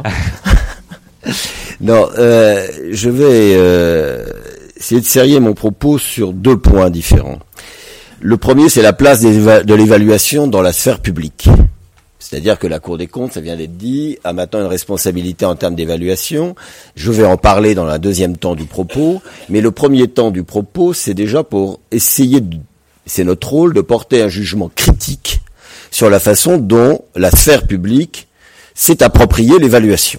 Puis après, je viendrai à la façon dont la Cour elle-même s'est appropriée l'évaluation. Et euh, que les organisateurs de, cette, euh, de ce séminaire n'y voient pas malice, euh, je me suis amusé à prendre les mots qui figurent dans la présentation du séminaire. L'évaluation est incontournable. C'est un, c'est un préalable indispensable à la décision publique. C'est un avis éclairé à donner aux concitoyens. C'est un objectif. Il faut avoir défini les objectifs de la politique publique. Il faut avoir des indicateurs et il faut quantifier l'impact. Alors je vais reprendre chacun de ces thèmes quand on regarde aujourd'hui la place de l'évaluation dans la sphère publique. C'est une exigence incontournable de la démocratie. Ben, je suis désolé de le dire, elle est contournée en permanence. Elle est contournée en permanence et prenons des faits objectifs, c'est pas mon appréciation. Il y a un fait très objectif, c'est qu'il y a une obligation légale depuis très longtemps, qui a été réitérée par une loi de 2009, que les grands projets de loi doivent être accompagnés préalablement d'une étude d'impact. Et cette étude d'impact doit être présentée au Conseil d'État en même temps que la loi. Alors, ce n'est pas l'impact comme on vient de le voir, hein, l'impact d'une mesure donnée. Mais néanmoins, dans cette étude d'impact global, il doit quand même avoir euh, des mesures, des impacts précis de chacune des mesures de la loi. Ces études d'impact sont rarissimes, elles sont quasiment inexistantes, et parfois ce sont que des papiers collés que l'administration fait au dernier moment. Donc ça, c'est l'évaluation ex ante. Qu'est-ce que va donner euh, une loi Quel effet on peut en attendre? En général, ça n'a pas lieu. Je, vais prendre un autre exemple hein, euh, pour voir que c'est pas uniquement la loi. Ça peut être de très grands événements dans lesquels la France s'engage. Il y a eu un rapport récent de la Cour des comptes sur les soutiens publics à l'euro 2016. Il y a tout un dispositif fiscal, tout un dispositif d'aide publique pour l'accueil de ce qu'on appelle les grands événements sportifs il n'y a pas eu d'étude d'impact. Quand vous regardez le rapport de la Cour des comptes sur le sujet, vous verrez que préalablement, alors que c'était prévu, on n'a pas trouvé les trois francs six sous qu'il fallait pour l'étude d'impact ex ante. Toutes les études d'impact que vous voyez dans la presse sont faites par les organisateurs et pas par les pouvoirs publics. Alors, deuxième point sur cette exigence incontournable de l'évaluation, c'est grand débat en France, le suivi des lois, l'application des lois. Est-ce que ces lois ont un impact Avant de passer immédiatement à une autre d'ailleurs? L'évaluation de l'impact des lois est dans notre pays extrêmement rare. Je citerai un contre-exemple parce qu'il vous intéresse, c'est justement la loi de refondation de l'école euh, de 2013 euh, qui a prévu son propre dispositif de suivi puisqu'il y a eu la mise en place d'un comité euh, même pas parlementaire, il est présidé par un député, mais c'est pas un comité parlementaire, par un comité de suivi de la mise en application de la loi. Et d'ailleurs, ce qui est intéressant, c'est que ce comité de suivi a fait d'un de ses items, d'un de ses critères d'application de la loi, la mise en place de dispositifs d'évaluation. Chaque fois, il a vérifié si quand on mettait en place tel dispositif, on vérifiait quel était l'impact de ce dispositif. Mais c'est extrêmement rare. C'est un préalable indispensable à la décision. Deuxième item. Bah, nous en avons parlé. Faudrait-il encore que très en amont, on ait construit l'appareillage d'évaluation pour savoir, euh, pour avoir ce préalable? Et on vient de montrer, l'exposé de Madame l'a montré, que ça nécessite par exemple de faire des expérimentations. Qui veut dire des expérimentations, par exemple si nous sommes dans le domaine scolaire, c'est accepter par exemple, pendant une durée importante, au moins 3-4 ans, une différenciation très nette du traitement des élèves. Par exemple, une différenciation pédagogique. Et de s'y tenir pour avoir la durée d'évaluation nécessaire. Cette idée de différenciation à travers l'expérimentation commence à s'instiller dans la société française. Peut-être pas encore tout à fait dans le monde de l'enseignement ou de l'éducation. Mais en tout cas, nous ne sommes pas habitués à cette idée-là. Et quand bien même nous y sommes habitués, très souvent, et ça a été souligné aussi, le rythme des décisions publiques ne respecte pas le protocole d'évaluation. Je prendrai un exemple un peu ancien dans la sphère de l'éducation, qui sont les internats d'excellence. On met en place l'internat d'excellence de Sourdin, on mobilise l'école d'économie de Paris pour un montant important mais justifié d'un des premiers d'une des premières expérimentations quantitatives euh, euh, vraiment sérieuses dans notre pays, ce qu'on appelle la randomisation, avec, comme ça vous a été montré, d'un côté le groupe témoin qui était dans l'internat et de l'autre côté, disons, le groupe neutre qui était hors de l'internat. On a décidé de généraliser les internats d'excellence sans avoir le résultat de l'expérimentation qui viendra plus tard c'était quand même une politique très significative puisque ça devait concerner 20 000 élèves et engager au titre des programmes d'investissement d'avenir 400 millions. Bon. On retrouve, on l'a vu tout à l'heure dans les exposés, un peu la même idée euh, dans ce qui se passe entre plus de maîtres que de classes et de l'autre côté le dédoublement de classe. Alors, le dédoublement de classe c'est très intéressant puisque là on ne peut pas faire la critique du fait que l'évaluation n'a pas été mise en place. Elle est mise en place au moment de la mesure pas avant, mais quand même elle est mise en place au moment de la mesure. Mais néanmoins, il y a toujours ce miroitement avec la durée des politiques publiques, ou tout au moins de la décision publique, puisqu'on voit bien qu'il peut y avoir une, une généralisation avant qu'on ait le retour de l'expérimentation et que de toute façon il y a l'autre dispositif qui lui-même va être évalué alors qu'il est plutôt quand même remis en cause. Donc un préalable indispensable, on a du mal à tenir le préalable. L'avis éclairé du citoyen, ça a été rappelé, à quoi ça sert euh, l'évaluation et de mobiliser tout un appareillage complexe c'est pas pour informer un séminaire, c'est pour informer des décideurs publics, mais c'est aussi pour éclairer le citoyen. Et là, euh, je vais prendre un exemple très grand public pour me faire comprendre. Encore faut-il que nous ayons l'émetteur de l'évaluation. Est-ce que nous avons l'émetteur de l'évaluation? Bah, quand PISA, c'est-à-dire quand l'OCDE parle pour le système éducatif et que l'émetteur s'appelle OCDE et PISA, il est entendu. Trouvez-moi l'équivalent en France aujourd'hui de l'émetteur PISA. N'existe pas. Donc ce que je veux dire par là, c'est qu'il faut un émetteur pour apporter cet avis éclairé, euh, à la fois quelle est la méthodologie qu'on a utilisée, quels sont les résultats auxquels on aboutit. Donc il y a une puissance de l'émetteur qui est absolument nécessaire et qui est indispensable. Et qui renvoie d'ailleurs à un certain nombre de conditions, par exemple l'indépendance de l'émetteur. Il faut qu'il soit indépendant pour que l'ensemble de la société se dise ce n'est pas un discours d'ordre politique, technocratique, budgétaire ou je ne sais quoi. Non, c'est vraiment un résultat qui nous est donné d'une évaluation et il nous est donné de façon indépendante pour une évaluation qui a été conduite de façon euh, indépendante. Les objectifs ça a été dit par madame, encore faudrait-il aussi que nos lois ne soient pas bavardes. Quand vous avez des lois qui sont terriblement bavardes et qui, prenons le code de l'éducation puisque nous parlons de l'enseignement aujourd'hui, donnent à l'école mille et une vocations et mille et une fonctions, on ne sait plus ce que l'on doit vraiment évaluer. Alors, je rentre dans mon métier cours des comptes, nous, nous regardons les documents budgétaires. Et vous savez qu'il y a eu une grande réforme qui s'appelle la LOLF, qui a inclus l'évaluation, là l'évaluation de la performance, que j'appellerais aussi le terme de l'efficience, c'est-à-dire du rapport entre l'efficacité des politiques publiques mesurées par exemple par des outils quantitatifs, au budget et aux moyens. Donc vous voyez, il y a l'efficacité et puis il y a l'efficience, c'est ce rapport de l'efficacité aux moyens que l'on met en œuvre. Et donc, dans la loi organique de finances publiques, la LOLF, il y a maintenant l'obligation de faire apparaître un certain nombre d'objectifs et d'indicateurs. Est-ce que ces objectifs, pour la Cour des comptes, pour qu'elle mesure quand elle se lance dans des évaluations, est-ce que ces objectifs sont stables? Alors, je vais vous donner des objectifs de la MIES. La MIES, c'est la mission interministérielle de l'enseignement euh, scolaire. C'est les 70 milliards en 2018 mis à disposition de l'école. 2013, huit, in- huit objectifs principaux qui sont une ambition, la réussite de tous. Priorité à l'école primaire, consolider le collège, mieux former et évaluer les enseignants, une école plus juste sur les territoires, la réussite éducative pour tous les élèves. Je ne continue pas. En 2011 et en 2012, il n'y avait que trois objectifs. En 2013, nous en avons huit. En 2014, nous en avons sept, mais qui sont nouveaux. Promouvoir un aménagement équilibré du territoire. Vous allez me dire que c'est un peu le même que, que l'école. Oui, mais alors pourquoi le formule-t-on différemment? Favoriser la poursuite d'études supérieures et l'insertion professionnelle des jeunes, qui ne figuraient pas en 2014. En 2015, nous en avons cinq. Et je ne continue pas, vous voyez bien le sens de la démonstration. Donc, faut-il encore que nous ayons des objectifs? Faut-il encore aussi, quand on a des objectifs, que l'on fasse l'effort de construire euh, le raisonnement assez simple suivant? On a privilégié des objectifs, il n'y en a pas 40, ils sont lisibles, ils ne sont pas bavards, ils sont clairs.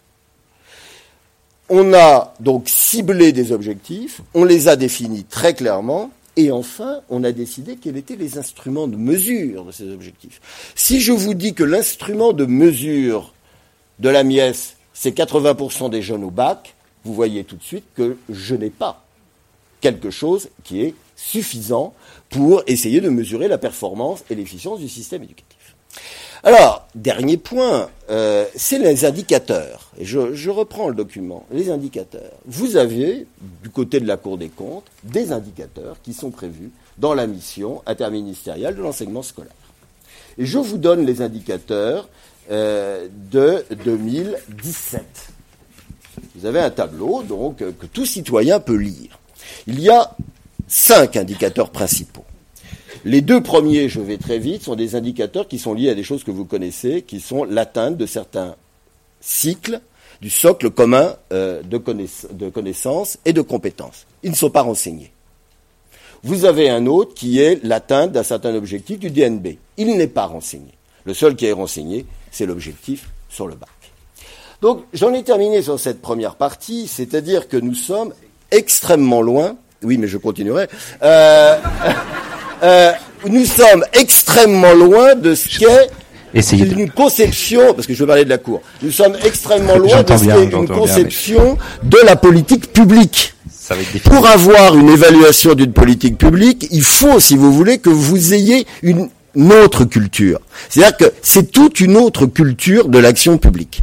Autrement, vous vous trouvez en porte-à-faux. Alors, la Cour des comptes, dans cette affaire. La Cour des comptes euh, se trouve dans une situation relativement complexe, en fait. Elle a reçu, comme je viens de le dire, comme ça a été rappelé, pardon, une mission hein, constitutionnelle.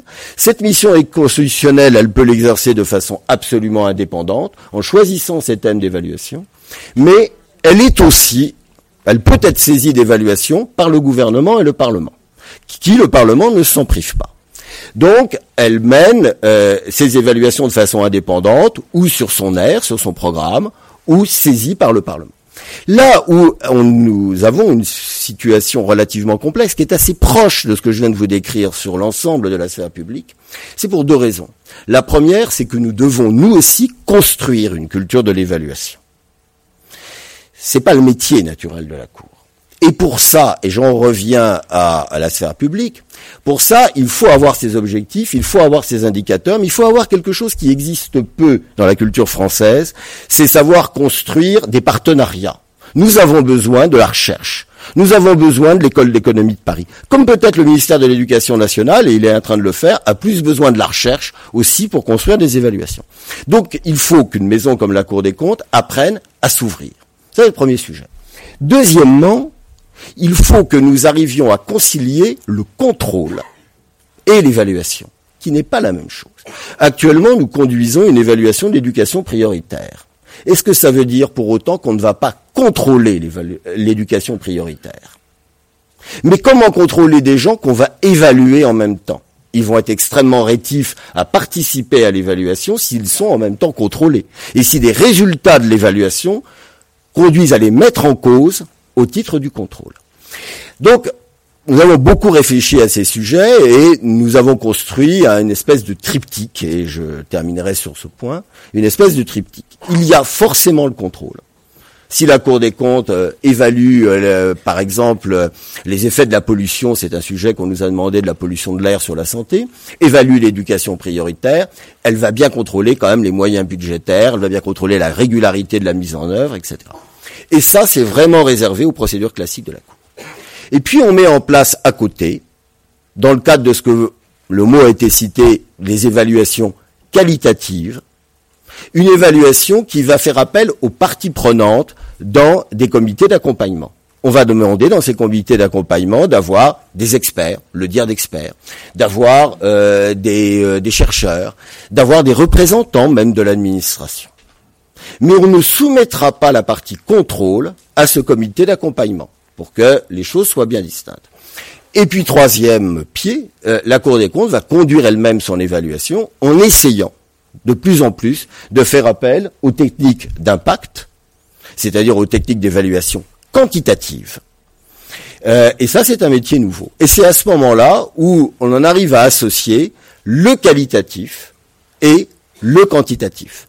Mais je, ne vous cache pas, c'est pour ça que je, je, tenais bien montrer que dans la sphère publique, comme pour nous, c'est un changement de culture aujourd'hui. Hein, que euh, c'est un exercice relativement difficile et que beaucoup de magistrats de la Cour des comptes ont considéré, considèrent d'ailleurs encore, qu'ils faisaient de ce qu'on appelle des méta-évaluations.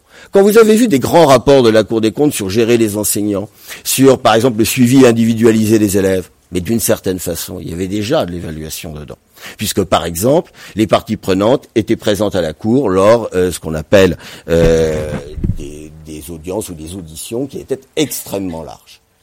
Donc j'en termine sur ce point. Vous avez compris le sens de mon propos, c'est qu'il y a une culture à, construire, à la fois pour les acteurs publics et à la fois pour la, euh, sphère publique, qui n'est aujourd'hui certainement pas mûre.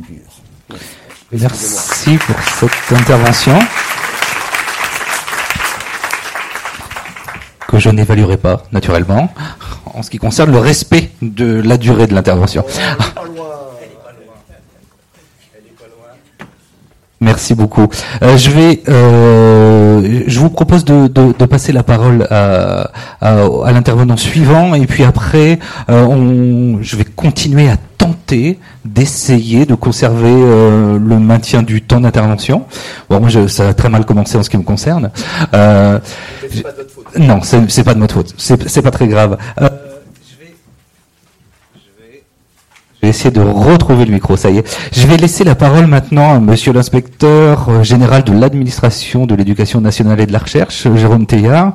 Euh, Jérôme Teillard, il va nous euh, peut-être nous, nous, nous, rendre compte de son expérience très riche à différents niveaux, euh, dans le pilotage du, du fonds d'expérimentation pour la jeunesse,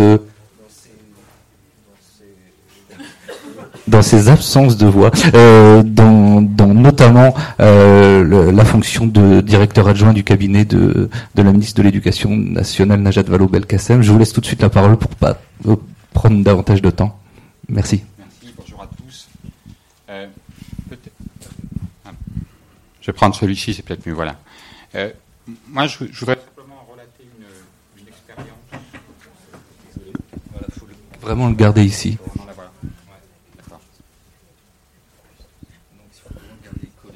D'accord, collé comme ça. C'est plus un élément de.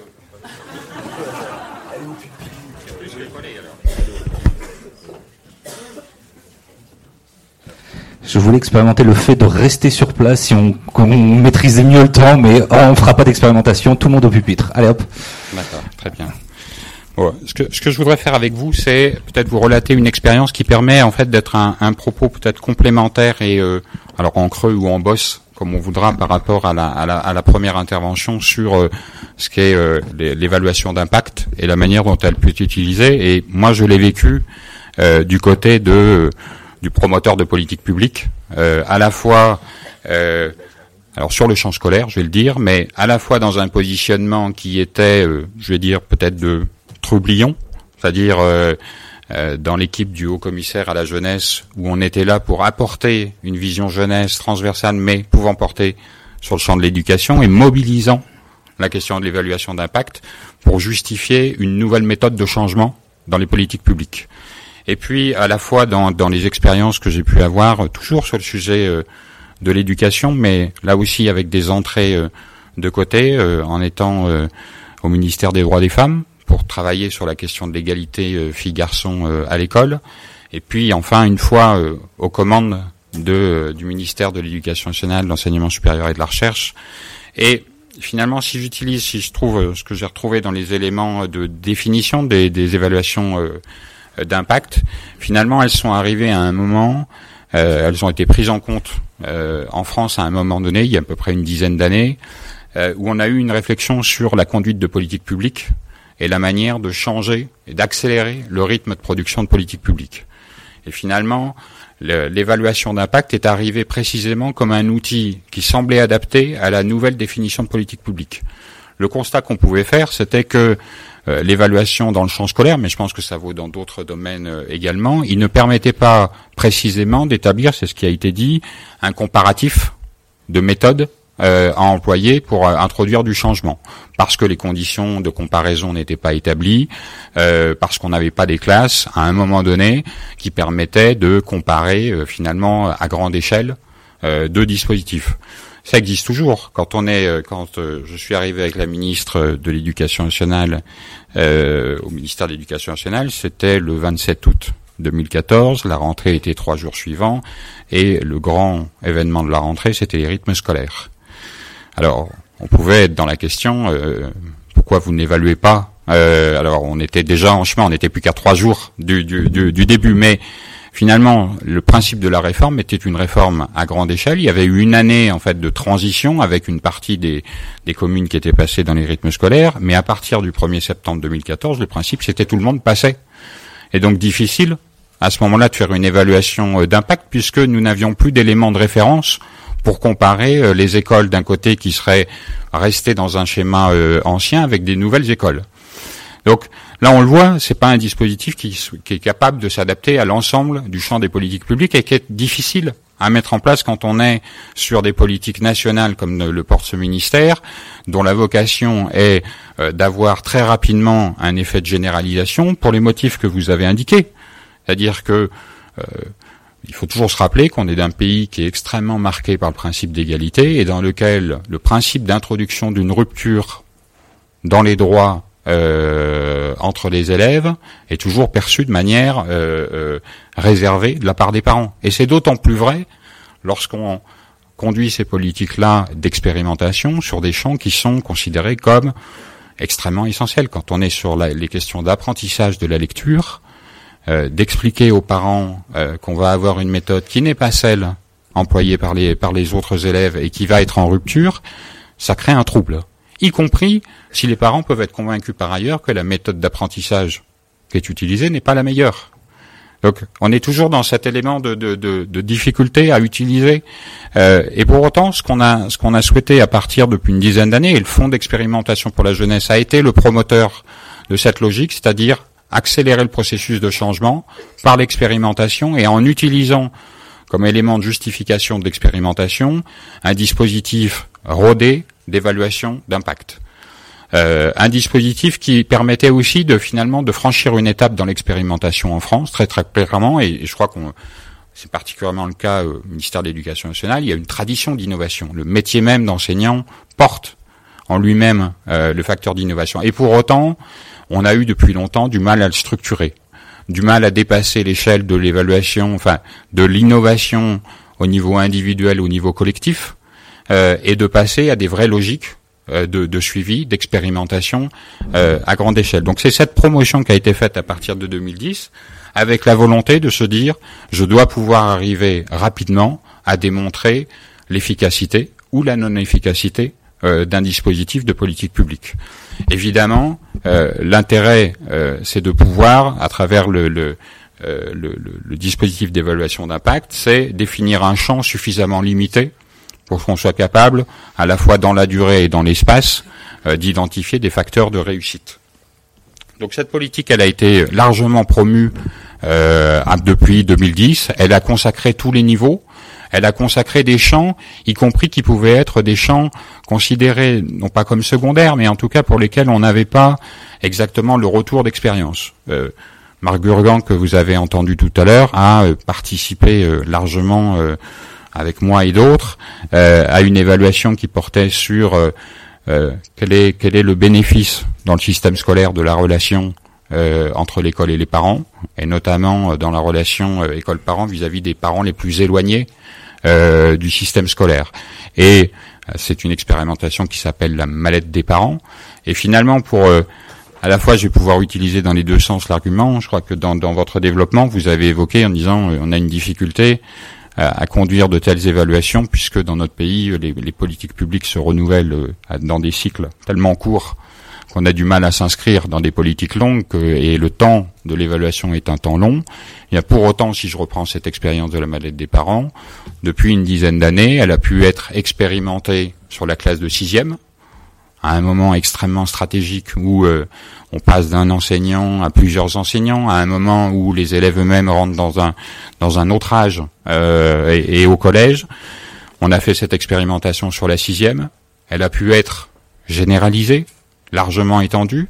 Puis on a reconduit en conservant le même principe expérimentation sur la troisième, à un niveau, au moment où il y a des choix d'orientation et pour challenger en fait cette question de la relation école-parent sur un moment critique, qui est celui des choix d'orientation. Donc finalement, là, cette continuité-là, elle a existé. Pour autant, vous l'avez dit, euh, il y a des moments où cette continuité, on n'a pas pu la garantir. Je pense sur les questions euh, euh, Internet d'excellence, vous l'avez dit. Mais il y a des mêmes, y compris des moments où on n'a pas été en capacité, sur ce même champ, de trouver les conditions d'une bonne expérimentation. La, la mallette des parents, l'a même y compris développée sur le cours préparatoire. Et pour autant, sur le cours préparatoire, on n'a pas été en capacité de définir les éléments permettant de faire une évaluation robuste dans les conditions de l'étude d'impact. Donc, c'est à la fois un outil que je trouve moi très pertinent pour aller euh, légitimer une expérimentation, pour faire de l'expérimentation de manière scientifique, euh, pour rassurer là aussi euh, les gens sur les conditions dans lesquelles on va faire euh, l'expérimentation, mais en même temps, euh, il y a des limites qui sont qui sont affichées. Moi, je crois très clair, hein, à la fois qui tiennent à, des fois à l'objet même hein, de, de, ce qu'on peut expérimenter. Quand on est sur le champ, on en a fait l'expérience avec Marc Gurgan aussi, il y a un peu moins d'une dizaine d'années, une, une expérimentation qui portait sur le décrochage scolaire dans des lycées professionnels où le décrochage était à des taux extrêmement élevés et où un projet consistait, s'inspirant de pratiques anglaises consistant à stimuler les élèves sur l'assiduité, euh, a, proposé une, une bourse de projet euh, pour un ensemble de classes. Ce projet, ça a commencé à se développer. On l'avait conçu à titre euh, même y compris euh, pré-expérimental euh, pour étudier les conditions d'implantation d'une évaluation. Et puis, un, un, beau matin, il y avait un cinq colonnes à la une du Parisien qui titrait La cagnotte et qui a utilisé euh, cette expérience comme un, une argumentation politique sur le fait qu'on était en train d'essayer de rémunérer les élèves qui étaient absentéistes et que c'était scandaleux par rapport à euh, ce qu'on pouvait euh, attendre de l'obligation scolaire, évidemment inscrite dans le code. Mais je la prends comme exemple parce que elle est vraiment sur parfois, c'est au-delà de l'évaluation, parce que vous avez évoqué les conditions du tirage au sort, vous avez évoqué la manière dont on, on admet, on fait admettre dans la société le principe de deux droits différents pendant un temps euh, limité, il y a aussi l'objet même. Moi, je reprends, euh, et je sais que dans la salle, euh, une inspectrice générale qui a contribué à l'évaluation de ce programme qui s'est appelé ABCD de l'égalité. Je pense que tout le monde a à peu près en tête cette expérience, là aussi. Au départ, il s'agit de peu de choses, hein, de, de, de, de conduire les enseignants dans une démarche de prise de conscience sur les différents les biais euh, de genre dans euh, dans l'enseignement. Eh bien, euh, conduire ce type d'expérimentation est encore un sujet euh, difficile à manier et l'évaluation de ce sujet est encore plus difficile à manier dès lors qu'on. Moi, ce que je retiens quand même, et ça recroise les, propos peut-être des, des, des, deux intervenants, c'est cette méthodologie d'étude d'évaluation d'impact, elle ne va pas régler par elle-même la question de l'essaimage de l'expérimentation. Elle est là pour répondre c'est efficace, il y a des éléments d'efficacité, elle va définir des principes qui ont été positifs dans l'expérimentation, mais elle ne va pas donner la clé pour faire immédiatement l'extension. Euh, la démarche, elle nécessite de donner du temps au temps. Évidemment, je pense que c'est le fil directeur euh, et, et, on voit bien à travers le, le, le, propos de Monsieur de la Cour que à quel point on a du mal à, à, créer les éléments de continuité dans notre discours discours public. Mais je pense quand même qu'avec cette méthodologie là, pardon, d'évaluation à travers les journées qu'on a là, progressivement, on prend conscience de des, des, des, de l'intérêt d'aller sur cette politique de, de finalement de progrès par la preuve, par la preuve scientifique. Je pense qu'elle est nécessaire dans le débat public, elle est nécessaire aussi qu'il y ait des consensus chez les scientifiques sur cette question-là. Et en tout cas, elle nous amène à nous poser la question de la relation à la recherche, à la recherche en éducation, qui est un sujet qui aujourd'hui sur lequel euh, l'ancienne ministre avait mandaté euh, François Tadei sur cette question pour travailler sur le fond et sur l'organisation du processus d'alliance entre la recherche et l'éducation. Voilà, encore une, une page ouverte euh, à écrire. Merci. Merci à vous. Merci bien pour euh, cette euh, pour cette intervention euh, qui a éclairé aussi un petit peu par les par votre expérience ce qu'il en est des des, des évaluations d'impact. Euh, notre dernière intervenante, Laura Litvin, euh, qui, elle, qui, qui, nous fait le plaisir de, de venir parmi nous, qui est du, qui est experte au Behavioral Insights Team. elle comment fonctionnent ces micros. Euh, euh, je, je, je, vous laisse euh, peut-être je, je, vous laisse nous parler un petit peu plus de cette de cette institution euh, dédiée, je crois, à l'application des sciences comportementales sur le euh, sur l'évaluation ou au service des, des, politiques publiques. On vous écoute. Merci. en dix minutes aussi, si vous voulez oui, bien. Je vais essayer. Je, vais tente le coup. Je vais essayer d'être brève parce que je suis sûre qu'il va y avoir plein de questions et beaucoup de d'envie de, de discussion autour de la salle. Euh, merci beaucoup de, de m'avoir invité. Moi, j'arrive avec une expérience qui est un peu différente et et bon, je, moi, je, je, travaille au Behavioral Insights Team. Je fais pas partie de notre équipe qui travaille sur l'éducation, donc je vais essayer de vous parler un peu de ce qu'on fait sur l'éducation. Mais principalement, je voudrais vous parler de, de, notre méthode et de la façon dont on a construit notre échange et notre pratique de collaborative avec le gouvernement anglais, parce que je crois que c'est vraiment ce qui ce qui est intéressant en termes de pratique, de méthode et, et, de résultats est quelque chose qui pourrait répondre à beaucoup des questions qui ont été qui ont été levées ici, qui sont des questions sur comment est-ce qu'on fait en sorte d'établir un partenariat entre les chercheurs et le gouvernement, comment est-ce qu'on fait en sorte d'avoir un si vous voulez un processus de mise en place des politiques publiques qui permettent justement l'évaluation d'impact. Donc toutes ces questions sont des questions auxquelles on a réfléchi depuis depuis maintenant plusieurs années. Et donc je vais essayer de vous donner un, un exposé très bref de la façon dont on a dont on travaille. Euh, et après, je suis très heureuse de répondre à toutes les questions que vous pouvez avoir. Euh, donc un peu de, un peu d'histoire. Euh, c'est pas très long, on n'est pas si ancien que ça. Donc le Behavioral Insights Team, qui est intraduisible, donc on va juste appeler ça BIT pour l'instant. Euh, on a été créé en 2010 dans le cabinet du Premier ministre britannique Cameron à l'époque. Et, euh, et, donc vraiment comme euh, et c'est peut-être encourageant pour tous les chercheurs ici, c'est-à-dire que Cameron a, li, a, lu le livre de Richard Taylor qui vient d'avoir le prix Nobel d'économie lu Nudge et s'est dit ça c'est chouette, a appelé Richard Taylor et en est sorti une unité gouvernementale. Donc si jamais euh, les chercheurs parmi vous hésitent encore à l'utilité d'écrire des livres de vulgarisation, euh, voilà un exemple. Euh, donc, euh, donc nous avons été créés en 2010 avec vraiment deux vocations. Une, l'application des sciences comportementales à la mise en place et au développement des politiques publiques. C'est donc toute cette histoire du nudge, mais qui s'étend à d'autres méthodes que le nudge. Je suis, je ne vais pas vous parler de ça parce qu'on n'est pas ici pour parler du nudge. Si vous voulez poser des questions après sur la façon dont on utilise ces, ces coups de pouce comportementaux dans les politiques publiques, je suis très heureuse d'en parler. Mais la seconde vocation, c'était vraiment euh, de dire, écoutez, on va vous donner cette unité, mais montrez-nous que ça marche. Donc, euh, on nous a donné quelque chose qui était une, une clause, qui s'appelle sunset clause en anglais, donc euh, une, une clause vraiment où il fallait qu'on prouve notre efficacité et vraiment notre efficacité budgétaire pour le coup, euh, montrer qu'on était capable d'avoir un, un un rendement qui était bénéfique pour le gouvernement. Et très vite, du coup, ça, ça nous a forcé à penser de façon très structurelle à l'évaluation d'impact pour être capable de quantifier notre effet. Euh, et, et, donc, du coup, ces deux vocations, donc je vais vous parler un peu plus de la façon dont on pense à l'évaluation. Alors maintenant, on sait, depuis 2014, début 2014, on s'est séparé du gouvernement britannique pour différentes raisons. Euh, on reste donc le, le, gouvernement reste un actionnaire, euh, notre actionnaire principal. Donc on a encore cette relation très très proche avec le gouvernement, mais sinon nous sommes maintenant une euh, une organisation à visée euh, sociale. Je ne sais pas si ça existe comme statut légal en France, euh, mais donc voilà notre statut. Et donc on a on a cette cette relation qui est extrêmement proche avec le gouvernement britannique, euh, qui nous permet de, de, travailler vraiment au sein de la plupart des départements euh, en Angleterre. Et maintenant on a commencé à s'étendre dans d'autres pays. Donc on a maintenant cinq bureaux aux États-Unis, en, Australie, en Nouvelle-Zélande, dans le nord de l'Angleterre, et on travaille également dans à peu près 30 pays.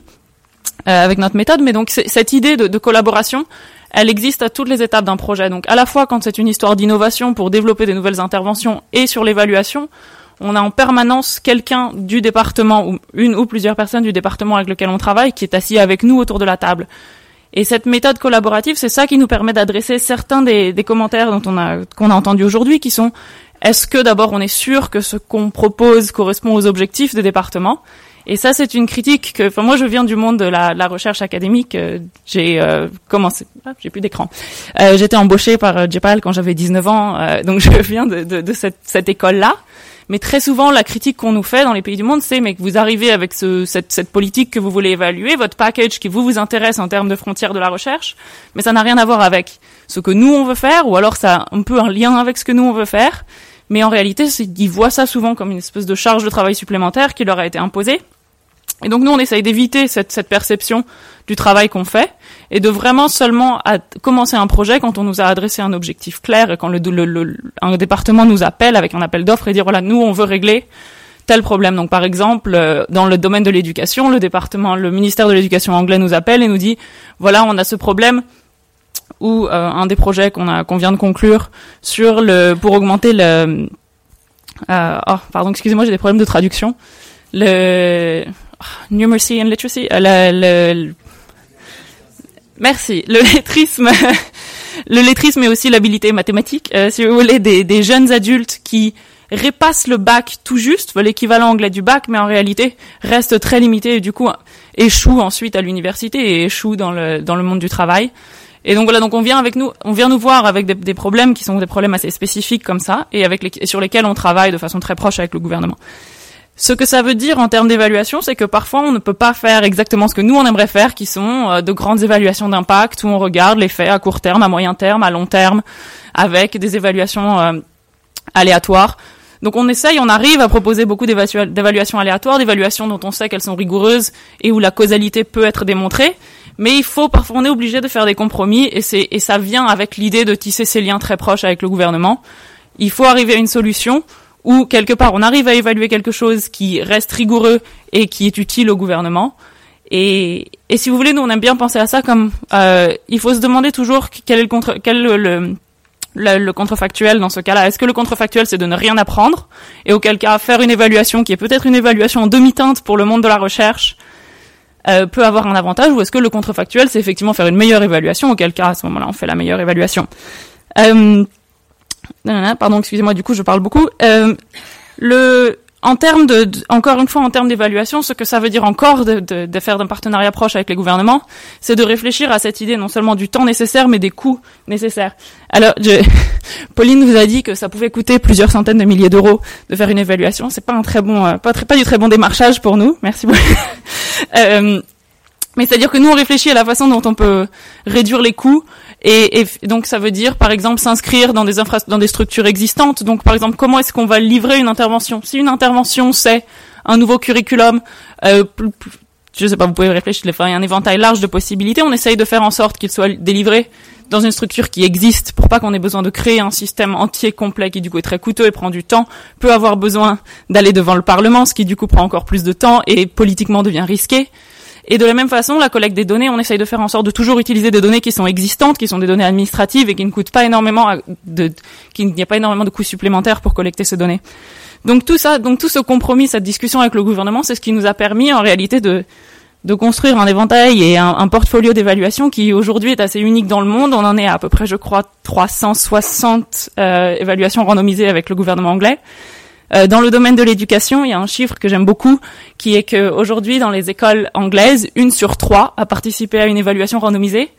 Euh, certaines dans le groupe de contrôle, certaines dans le groupe de traitement, mais toujours est-il que maintenant, quand on va dans des écoles, on arrive avec les directeurs d'école qui discutent avec nous de notre stratégie d'aléatorisation. Enfin, et donc c'est cette culture, cette culture du compromis, cette culture de la discussion, nous permet petit à petit de faire de plus en plus et de choses de plus en plus risquées, de plus en plus complexes.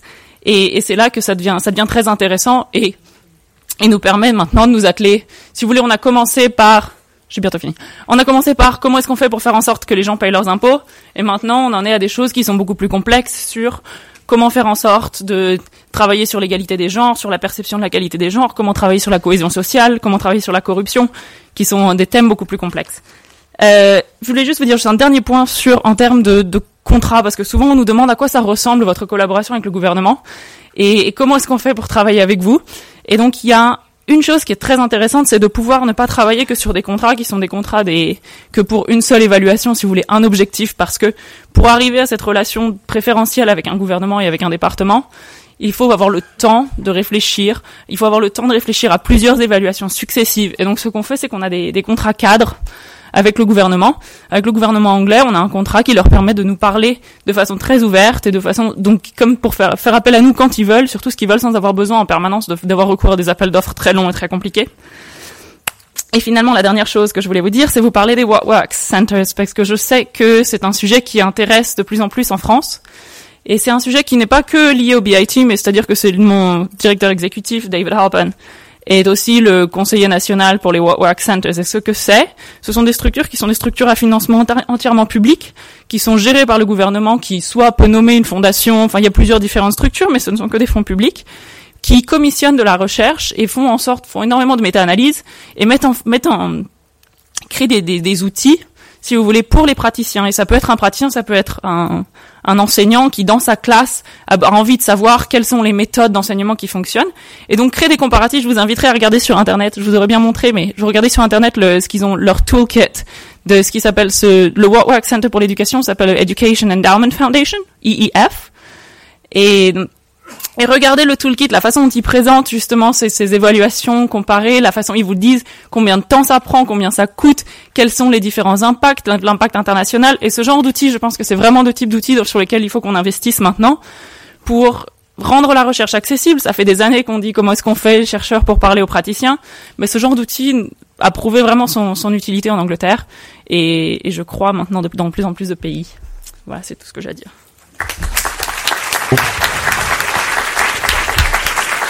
Merci beaucoup dans 10 minutes d'avoir présenté votre euh, institution et puis votre activité. Ce que je vous propose maintenant de faire, c'est euh, bah, ce que l'on avait prévu, c'est d'avoir un échange avec la salle pendant 15 minutes. Donc euh, je, je vous propose de quelques bah, de lever la main pour qu'on vous attribue le micro. On va prendre plusieurs questions. Euh, oui, ça- ça- je vois ici et puis là-haut aussi après. Euh, on va prendre plusieurs questions. Je vous demanderai, comme en début de journée, de vous présenter et puis euh, de poser votre question assez rapidement. Et puis l'un d'entre nous répondra euh, à cette question. Oui, Henri Serre, conseil général de, l'économie.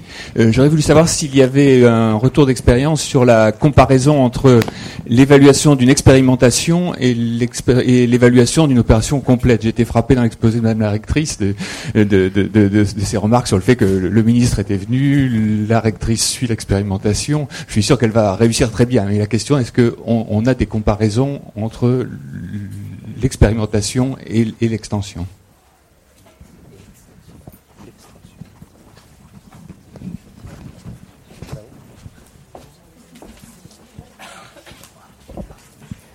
Merci, euh, Driss. Je me suis présenté tout à l'heure enseignant. Ma, première ou mes deux premières questions s'adressent à Monsieur André Barbet. Vous avez mis le doigt sur justement la problématique cen- centrale, c'est l'absence de culture d'évaluation euh, ou l'absence de volonté euh, d'évaluation dans la sphère publique. Est-ce que vous avez des éléments de réponse sur les raisons qui expliquent justement cette absence? Est-ce qu'il y a des travaux de recherche et ceci me conduit à vous poser la, question, est-ce que vous avez procédé à l'évaluation de votre institution, puisqu'il y a des moyens qui sont alloués, et, et qu'au fi- in fine, tous les rapports qui sortent, est-ce que ça sert à quelque chose, ou bien c'est de l'argent perdu? Donc, euh, c'est- une question qui me paraît euh, essentielle.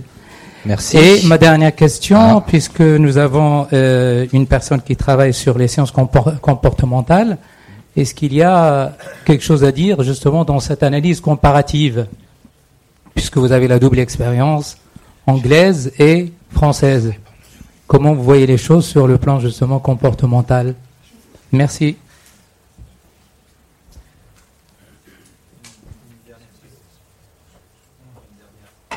Une dernière question en haut. Oui, Julien Marcel, ANAP, Agence nationale d'appui à la performance en santé. Euh, comment mener, une question plutôt à Madame Givor, Mener une évaluation d'impact sérieuse euh, lors d'un changement partiel d'objectif d'une politique publique. Avec comme exemple les rythmes scolaires, du taux de vie optionnel. Et du coup, euh, comment pouvoir mener ça dans la durée Et est-ce que par rapport à l'exemple britannique, il y a des, des, des choses similaires qui ont pu euh, voilà, être évaluées Merci. Merci beaucoup. Mais je vous, je vais peut-être euh, donner la parole à, à Jérôme Teilhard pour répondre à la première question. Alors, je ne sais pas si on entend, si je le comprends comme une question, c'est-à-dire euh, on aurait fait euh, l'évaluation d'une expérimentation et ensuite du, du- de son extension en tant que telle. Alors, je n'ai pas comme ça strictement en tête.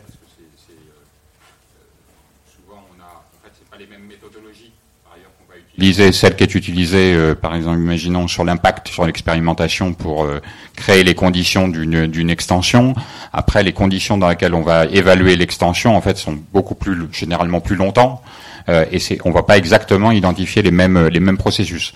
Après, ce qui est sans doute important, c'est ce que je vous disais aussi tout à l'heure, c'est-à-dire que les- la première évaluation d'une expérimentation ne donne pas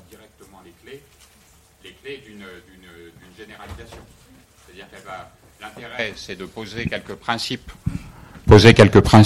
qui vont être nécessaires pour la conduite de l'expérimentation, mais on a intérêt à, se créer des marges de souplesse parce que euh, elle va devoir s'inscrire dans des contextes euh, généralement euh, sociaux, euh, géographiques très différents. Ce qu'il faut, c'est pouvoir garder l'esprit, identifier l'esprit lors de la première évaluation et vérifier que cet esprit-là se propage dans le temps. Mais, mais je ne, ce ne sont pas exactement les mêmes termes. Je vais avoir étayé tous les micros. Celui-ci, ah, celui-ci fonctionne. Bon. Ouais, je pense que j'avais à peu près euh. Merci beaucoup pour cette réponse. Euh, Peut-être la deuxième question pour Oui, Monsieur le conseiller merci monsieur de votre euh, question. Bon, d'abord la culture de l'évaluation. C'est un point qu'on n'a pas pu aborder tout à l'heure. Il est très difficile que se construise une culture de l'évaluation s'il n'y a pas une culture, si je puis dire, organique. Je vais prendre l'exemple de l'éducation nationale. L'éducation nationale a connu en 15 ans trois instances fêtières, dirons-nous, trois instances dites indépendantes chargées de l'évaluation. Le Haut Conseil de l'évaluation de l'école, le Haut Conseil de l'éducation et maintenant le CNESCO. Comment voulez-vous que sur un système euh, aussi, euh, euh, je ne veux pas dire inerte, mais un système dont les évolutions sont aussi lentes que le système éducatif, où les processus d'évaluation sont des processus aussi lourds. Bon. Comment voulez-vous que se forme une culture de l'évaluation, que se forme une méthodologie, qu'on construise une hiérarchisation des valeurs euh, des preuves de l'évaluation. Une évaluation quantitative n'a pas la même valeur qu'une évaluation purement qualitative ou une évaluation simplement sur dire d'experts. Si les instances qui sont là, l'instance supérieure, surplombante, qui est chargée de l'évaluation du système éducatif, n'a pas une certaine durée de vie, une certaine pérennité pour forger une doctrine, pour asseoir une architecture, pour asseoir une culture. Et ça, c'est un problème majeur en France. Alors, je vais prendre un contre-exemple. Le domaine de la santé, avec la haute autorité de santé, a su construire sa culture de l'évaluation. Aujourd'hui, vous voyez la haute autorité de santé qui le dit sur un certain nombre de protocoles de santé, de médicaments, etc. Des choses qui ne sont pas contestées ou peu contestées, parce qu'il y a eu la pérennité de la construction organique de la fonction d'évaluation. Et nous sommes mandatés aujourd'hui par l'Assemblée nationale, on remettra le rapport dans un mois, sur la fonction d'évaluation du ministère de l'Éducation nationale. Donc ça, c'est la réponse à votre première question. Il ne peut pas avoir de culture de l'évaluation s'il n'y a pas une construction organique, une instance de régulation de l'évaluation et une certaine pérennité. Sur la question plus, facile de l'évaluation de la Cour des comptes, c'est bien sûr une difficulté euh, de savoir comment une Cour souveraine, puisqu'on est une Cour souveraine en matière de, de gestion publique, se contrôle. Eh bien, nous sommes passés par un autre mode d'évaluation dont on n'a pas parlé là, qui s'appelle l'évaluation des pairs. C'est-à-dire que ce sont les cours des comptes étrangères qui reçoivent un mandat de contrôle de la Cour des comptes. Et là, euh, c'était euh, ces trois dernières années la Cour des comptes portugaise qui vient de rendre son rapport euh, d'audit de la Cour des comptes. Donc on, fo- on fonctionne par un système euh, d'évaluation euh, d'évaluation euh, des pairs. Voilà. Alors, Merci beaucoup. Je, euh, je vais commencer par la question sur la- les sciences comportementales en Angleterre, euh, en France. Donc je ne sais pas si la question était est-ce que le comportement est différent en Angleterre ou en France, ou si la perception des sciences comportementales est différente en Angleterre ou en France. Je vais répondre à la deuxième parce que la première c'est trop compliqué. Euh, certains de mes confrères, consoeurs qui travaillent euh, à l'application des sciences comportementales en politique publique en France pourraient répondre de façon plus, profonde, mais ce qu'il me semble, et la raison pour laquelle moi je me suis exportée, euh, c'est que, si vous voulez, en, Angleterre, la pratique euh, a été plus ancrée et plus longue, et, et c'est vraiment un concours de circonstances. Souvent, c'est la bonne personne qui est au bon endroit au bon moment, un gouvernement qui est réceptif à ce moment-là. Donc vraiment, je pense pas qu'il y ait de, de, de, de différence essentielle entre le système français et le système anglais, qui disent que le système anglais est plus réceptif aux sciences comportementales. Je pense vraiment que c'est un, un concours de circonstances et le gouvernement qui était plus ouvert à, à l'investissement dans ce genre de pratique à ce moment-là. Après, je crois que euh, justement, c'est- c'est- cette, pratique grandit en France doucement. On a eu beaucoup de publicité cette année grâce euh, au prix Nobel d'économie, ce qui nous a permis justement d'ouvrir le débat sur est-ce que euh, une unité comme la, comme la mienne pourrait être utile en France? Est-ce qu'il existe une place pour euh, la pratique du nudge et du nudge euh, étendu en France? Euh, La question est très souvent autour de est-ce que la France est éthiquement prête à, à ce genre de pratique? Peut-être Et- et- peut-être pourriez-vous nous dire deux mots sur le nudge parce que tout le monde Bien on sûr, en a parlé deux, deux, trois fois. Tout le monde ne sait pas ce que c'est. Tout le monde ne sait pas encore Euh, peut-être ce que c'est. Le nudge, ben, c'est très difficile à traduire, c'est pour ça que on utilise ce mot qui est atroce. Euh, en français, souvent les gens appellent ça coup de pouce ou méthode douce.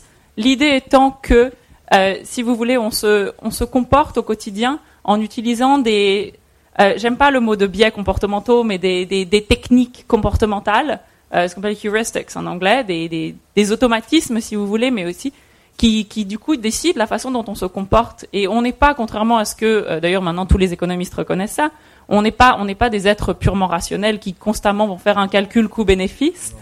Euh, Pardon si c'est c'est une, une nouvelle fracassante. Euh, Le...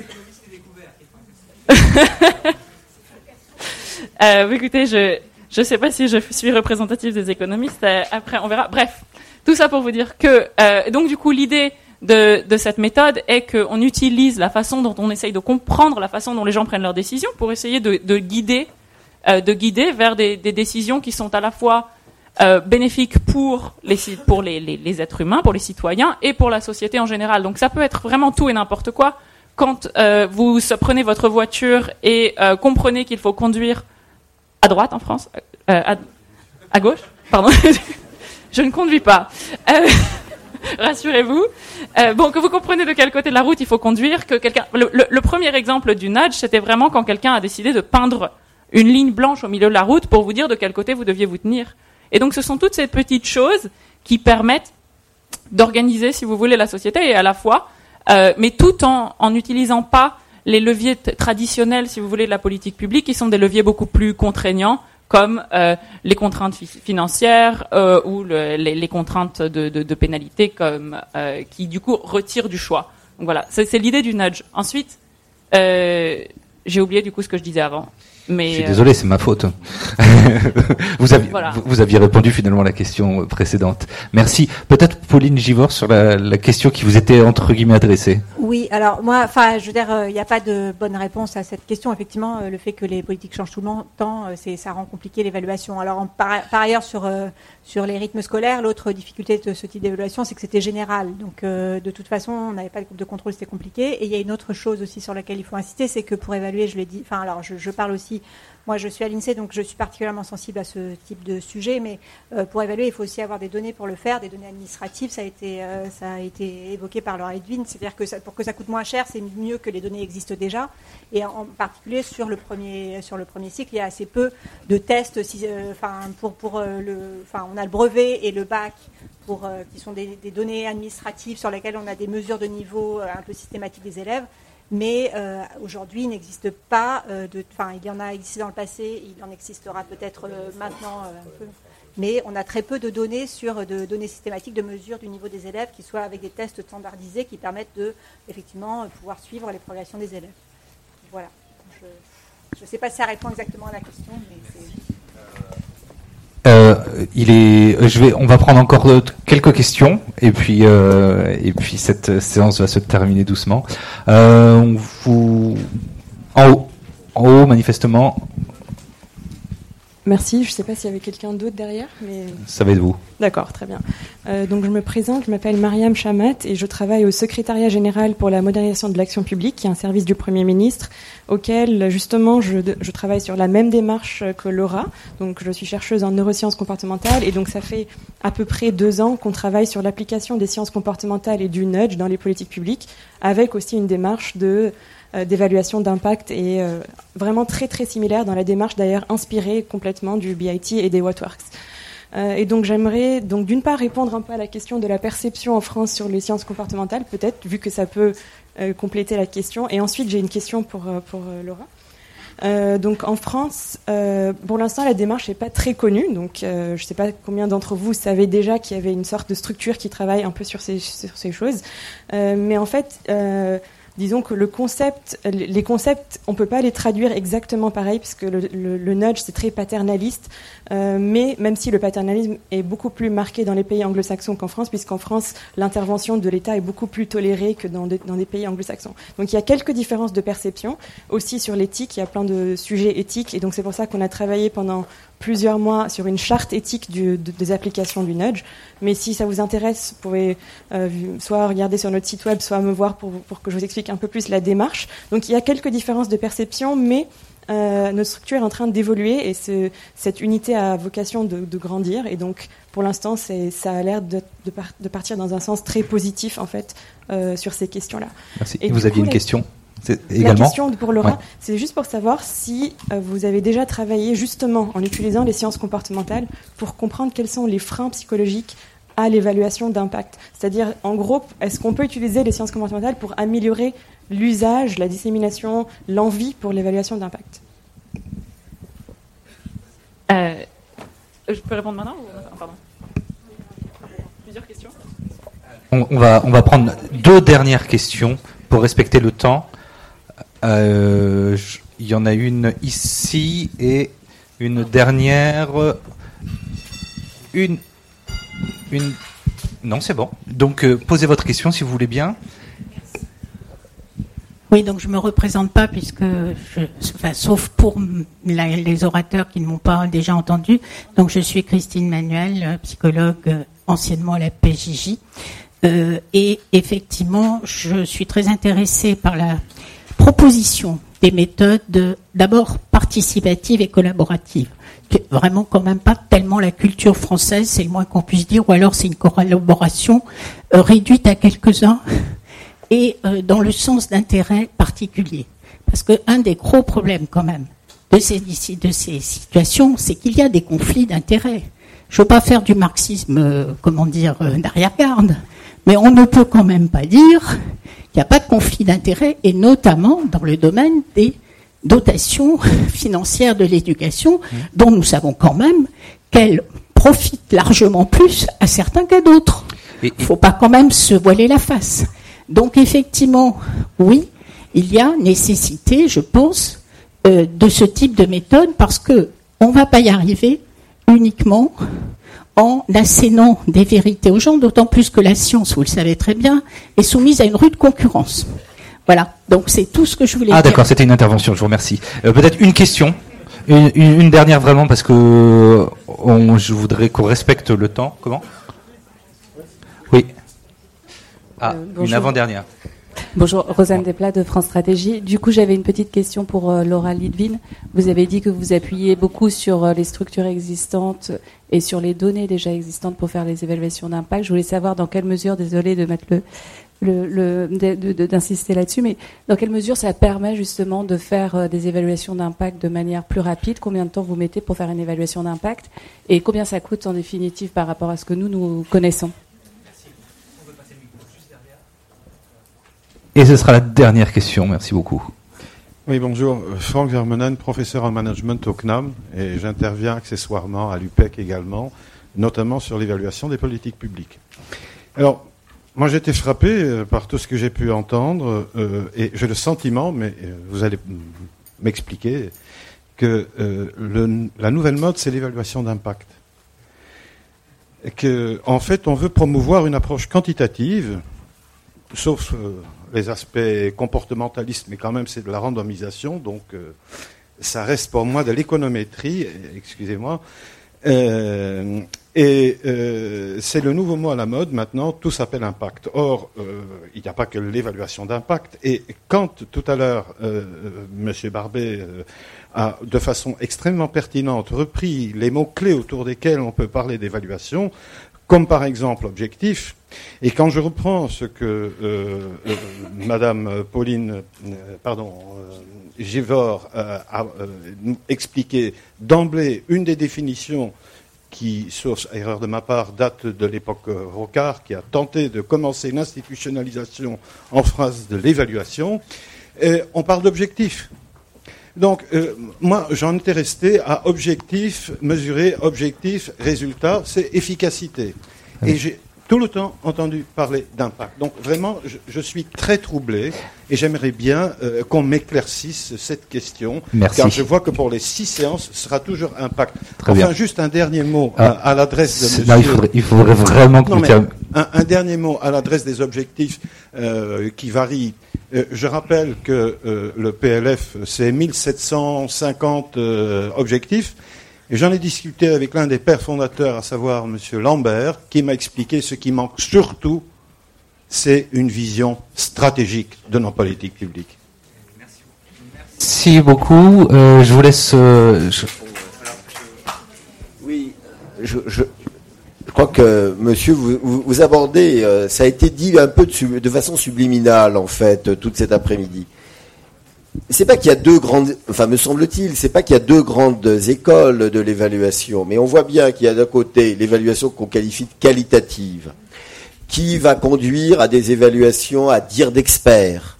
Par exemple, on peut considérer que les grandes inspections générales, par exemple les deux inspections générales de l'éducation nationale, quand elles interviennent, utilisent pas de méthode quantitative, de méthode de mesure d'impact, mais elles interviennent, et ça n'a pas choqué le chef de l'inspection générale de l'administration euh, d'utiliser ce terme, à dire d'experts. Et parce que ce sont vraiment des experts.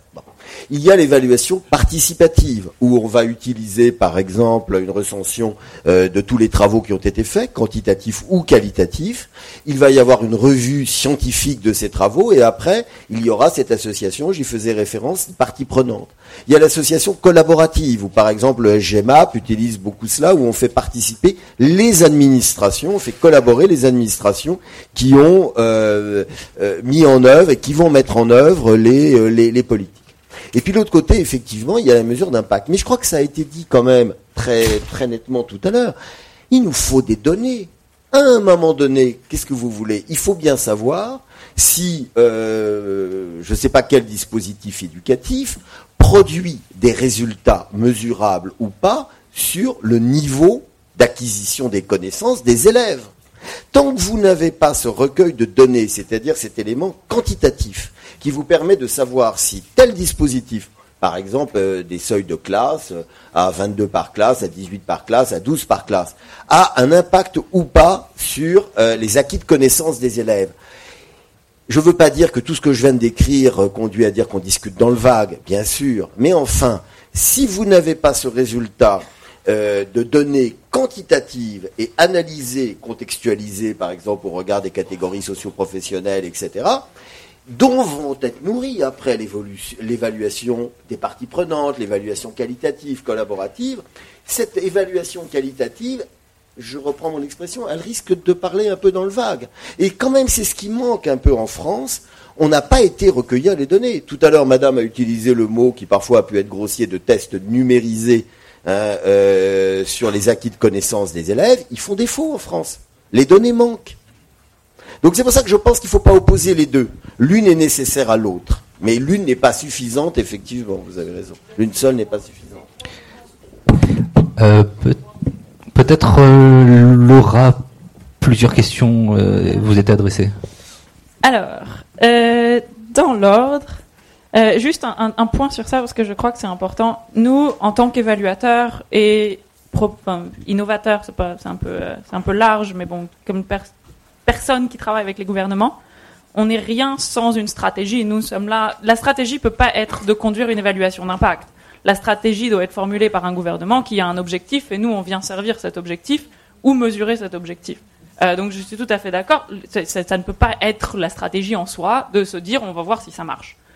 Euh, et par ailleurs, ce qu'on appelle un objectif ne doit pas nécessairement que être est-ce que c'est rentable? Ça peut être, il y a maintenant toute une quantité de choses, et c'est ce que Pauline mentionnait, il y a une quantité de choses qu'on peut mesurer, qui sont à la fois donc les, résultats de tests numérisés, de est-ce que est-ce que ça a augmenté les revenus publics, sauf euh, permis d'améliorer les recettes, mais aussi est-ce que euh, les enfants ont une meilleure euh, confiance en eux Est-ce que, enfin, on peut développer toutes sortes de choses qui, du coup doivent faire partie des objectifs, mais qui peuvent être des objectifs plus complexes que juste un, une, une, une évaluation quantitative euh, mon- monétarisée, si vous voulez.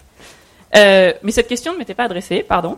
Euh, donc, euh, pour la question sur la façon dont on travaille et combien ça coûte, combien de temps ça prend, évidemment, ça varie, ça dépend. On fait des choses qui sont des choses très simples, et des choses qui sont des choses beaucoup plus compliquées. Euh, on travaille énormément sur, quel- c'est-à-dire que nous, on, on a commencé par travailler non pas sur des évaluations d'impact, qui sont des évaluations de grandes réformes structurelles, mais plus sur des choses, j'aime bien dire, sur le, le packaging des politiques publiques, parce que, si vous voulez, il y a une chose qui est de dire, voilà, notre objectif, on va réduire la taille des classes en les coupant en deux, mais après, il y a une autre chose qui est comment est-ce qu'on présente ça aux professeurs, qu'est-ce qu'on, comment est-ce qu'on présente, euh, comment est-ce, à quel moment est-ce qu'on l'introduit, quelle classe on choisit. Donc toutes ces modalités, nous, on a tendance à évaluer plus ça. Donc du coup, c'est plus court parce que ce sont des choses qui peuvent être dont l'impact peut être plus, plus immédiat. C'est un impact qui est plus euh, un impact si vous voulez, d'efficacité de, de, la réforme. C'est pour ça que la majorité de ce qu'on fait, en général, dure entre six mois et un, et un an et demi, euh, de façon à, ce que les résultats puissent être utilisés immédiatement dans le, dans le contexte d'une réforme. Combien ça coûte euh, Ça dépend. Si on fait quelque chose qui est varié, euh, une, par exemple, un de nos, une de nos évaluations les plus, les plus célèbres, c'est une évaluation où on a encouragé les gens qui avaient des dettes d'impôts à payer leurs impôts. Tout ce qu'on a fait, c'est changer trois lignes sur la lettre que les autorités fiscales envoyaient déjà aux gens, donc ça n'a coûté rien, euh, à part mon salaire. Euh, et c'est-à-dire que le et ensuite le, le- les données étaient des données qui étaient collectées puisque ce sont des données encore une fois des autorités fiscales. Donc ce genre de choses ne coûte rien et prend à peu près euh, deux mois.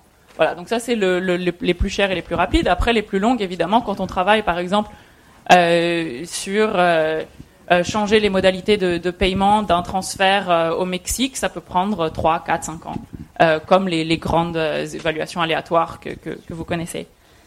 Euh, pardon, donc c'est pas très satisfaisant comme réponse, mais la attendez, j'en oublie une. Ah, Mariam, est-ce que, est-ce que- donc évidemment j'aimerais bien qu'on ait trouvé le système, le, le, le système, la panacée pour convaincre les gouvernements que évaluer c'est important. Euh, si je l'avais trouvé, je l'aurais utilisé sur vous tout de suite. Clairement, euh, je suis pas sûre que ça ait marché. Il y a une chose qu'on fait, c'est qu'on travaille pas mal sur est-ce que les les praticiens de la politique publique sont prêts à accepter les données.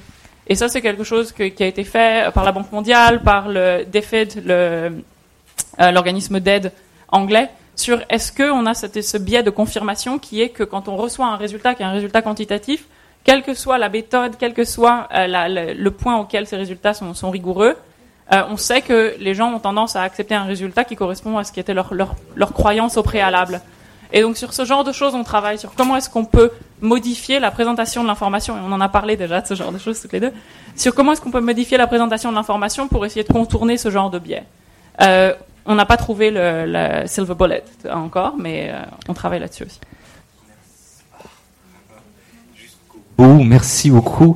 Avons-nous répondu à l'ensemble des questions? Oui. Euh, juste un dernier mot avant que vous bougiez. Je tiens euh, à remercier l'ensemble des intervenants, Pauline Givor, Laura Litvin, euh, André Barvet, Jérôme Théard, pour euh, la qualité de leurs interventions et de leurs réponses. Merci beaucoup. Je cède en une, une. Oui, juste pour vous rappeler donc que la prochaine séance du séminaire aura lieu le 30 janvier dans les nouveaux locaux de France Stratégie, donc qui sont 20 avenue de Ségur dans le 7e. Donc ce sera consacré euh, à la portée des évaluations d'impact autour d'un thème euh, euh, important, les politiques du logement. Retrouvez tous les podcasts de France Stratégie sur www.stratégie.gouv.fr.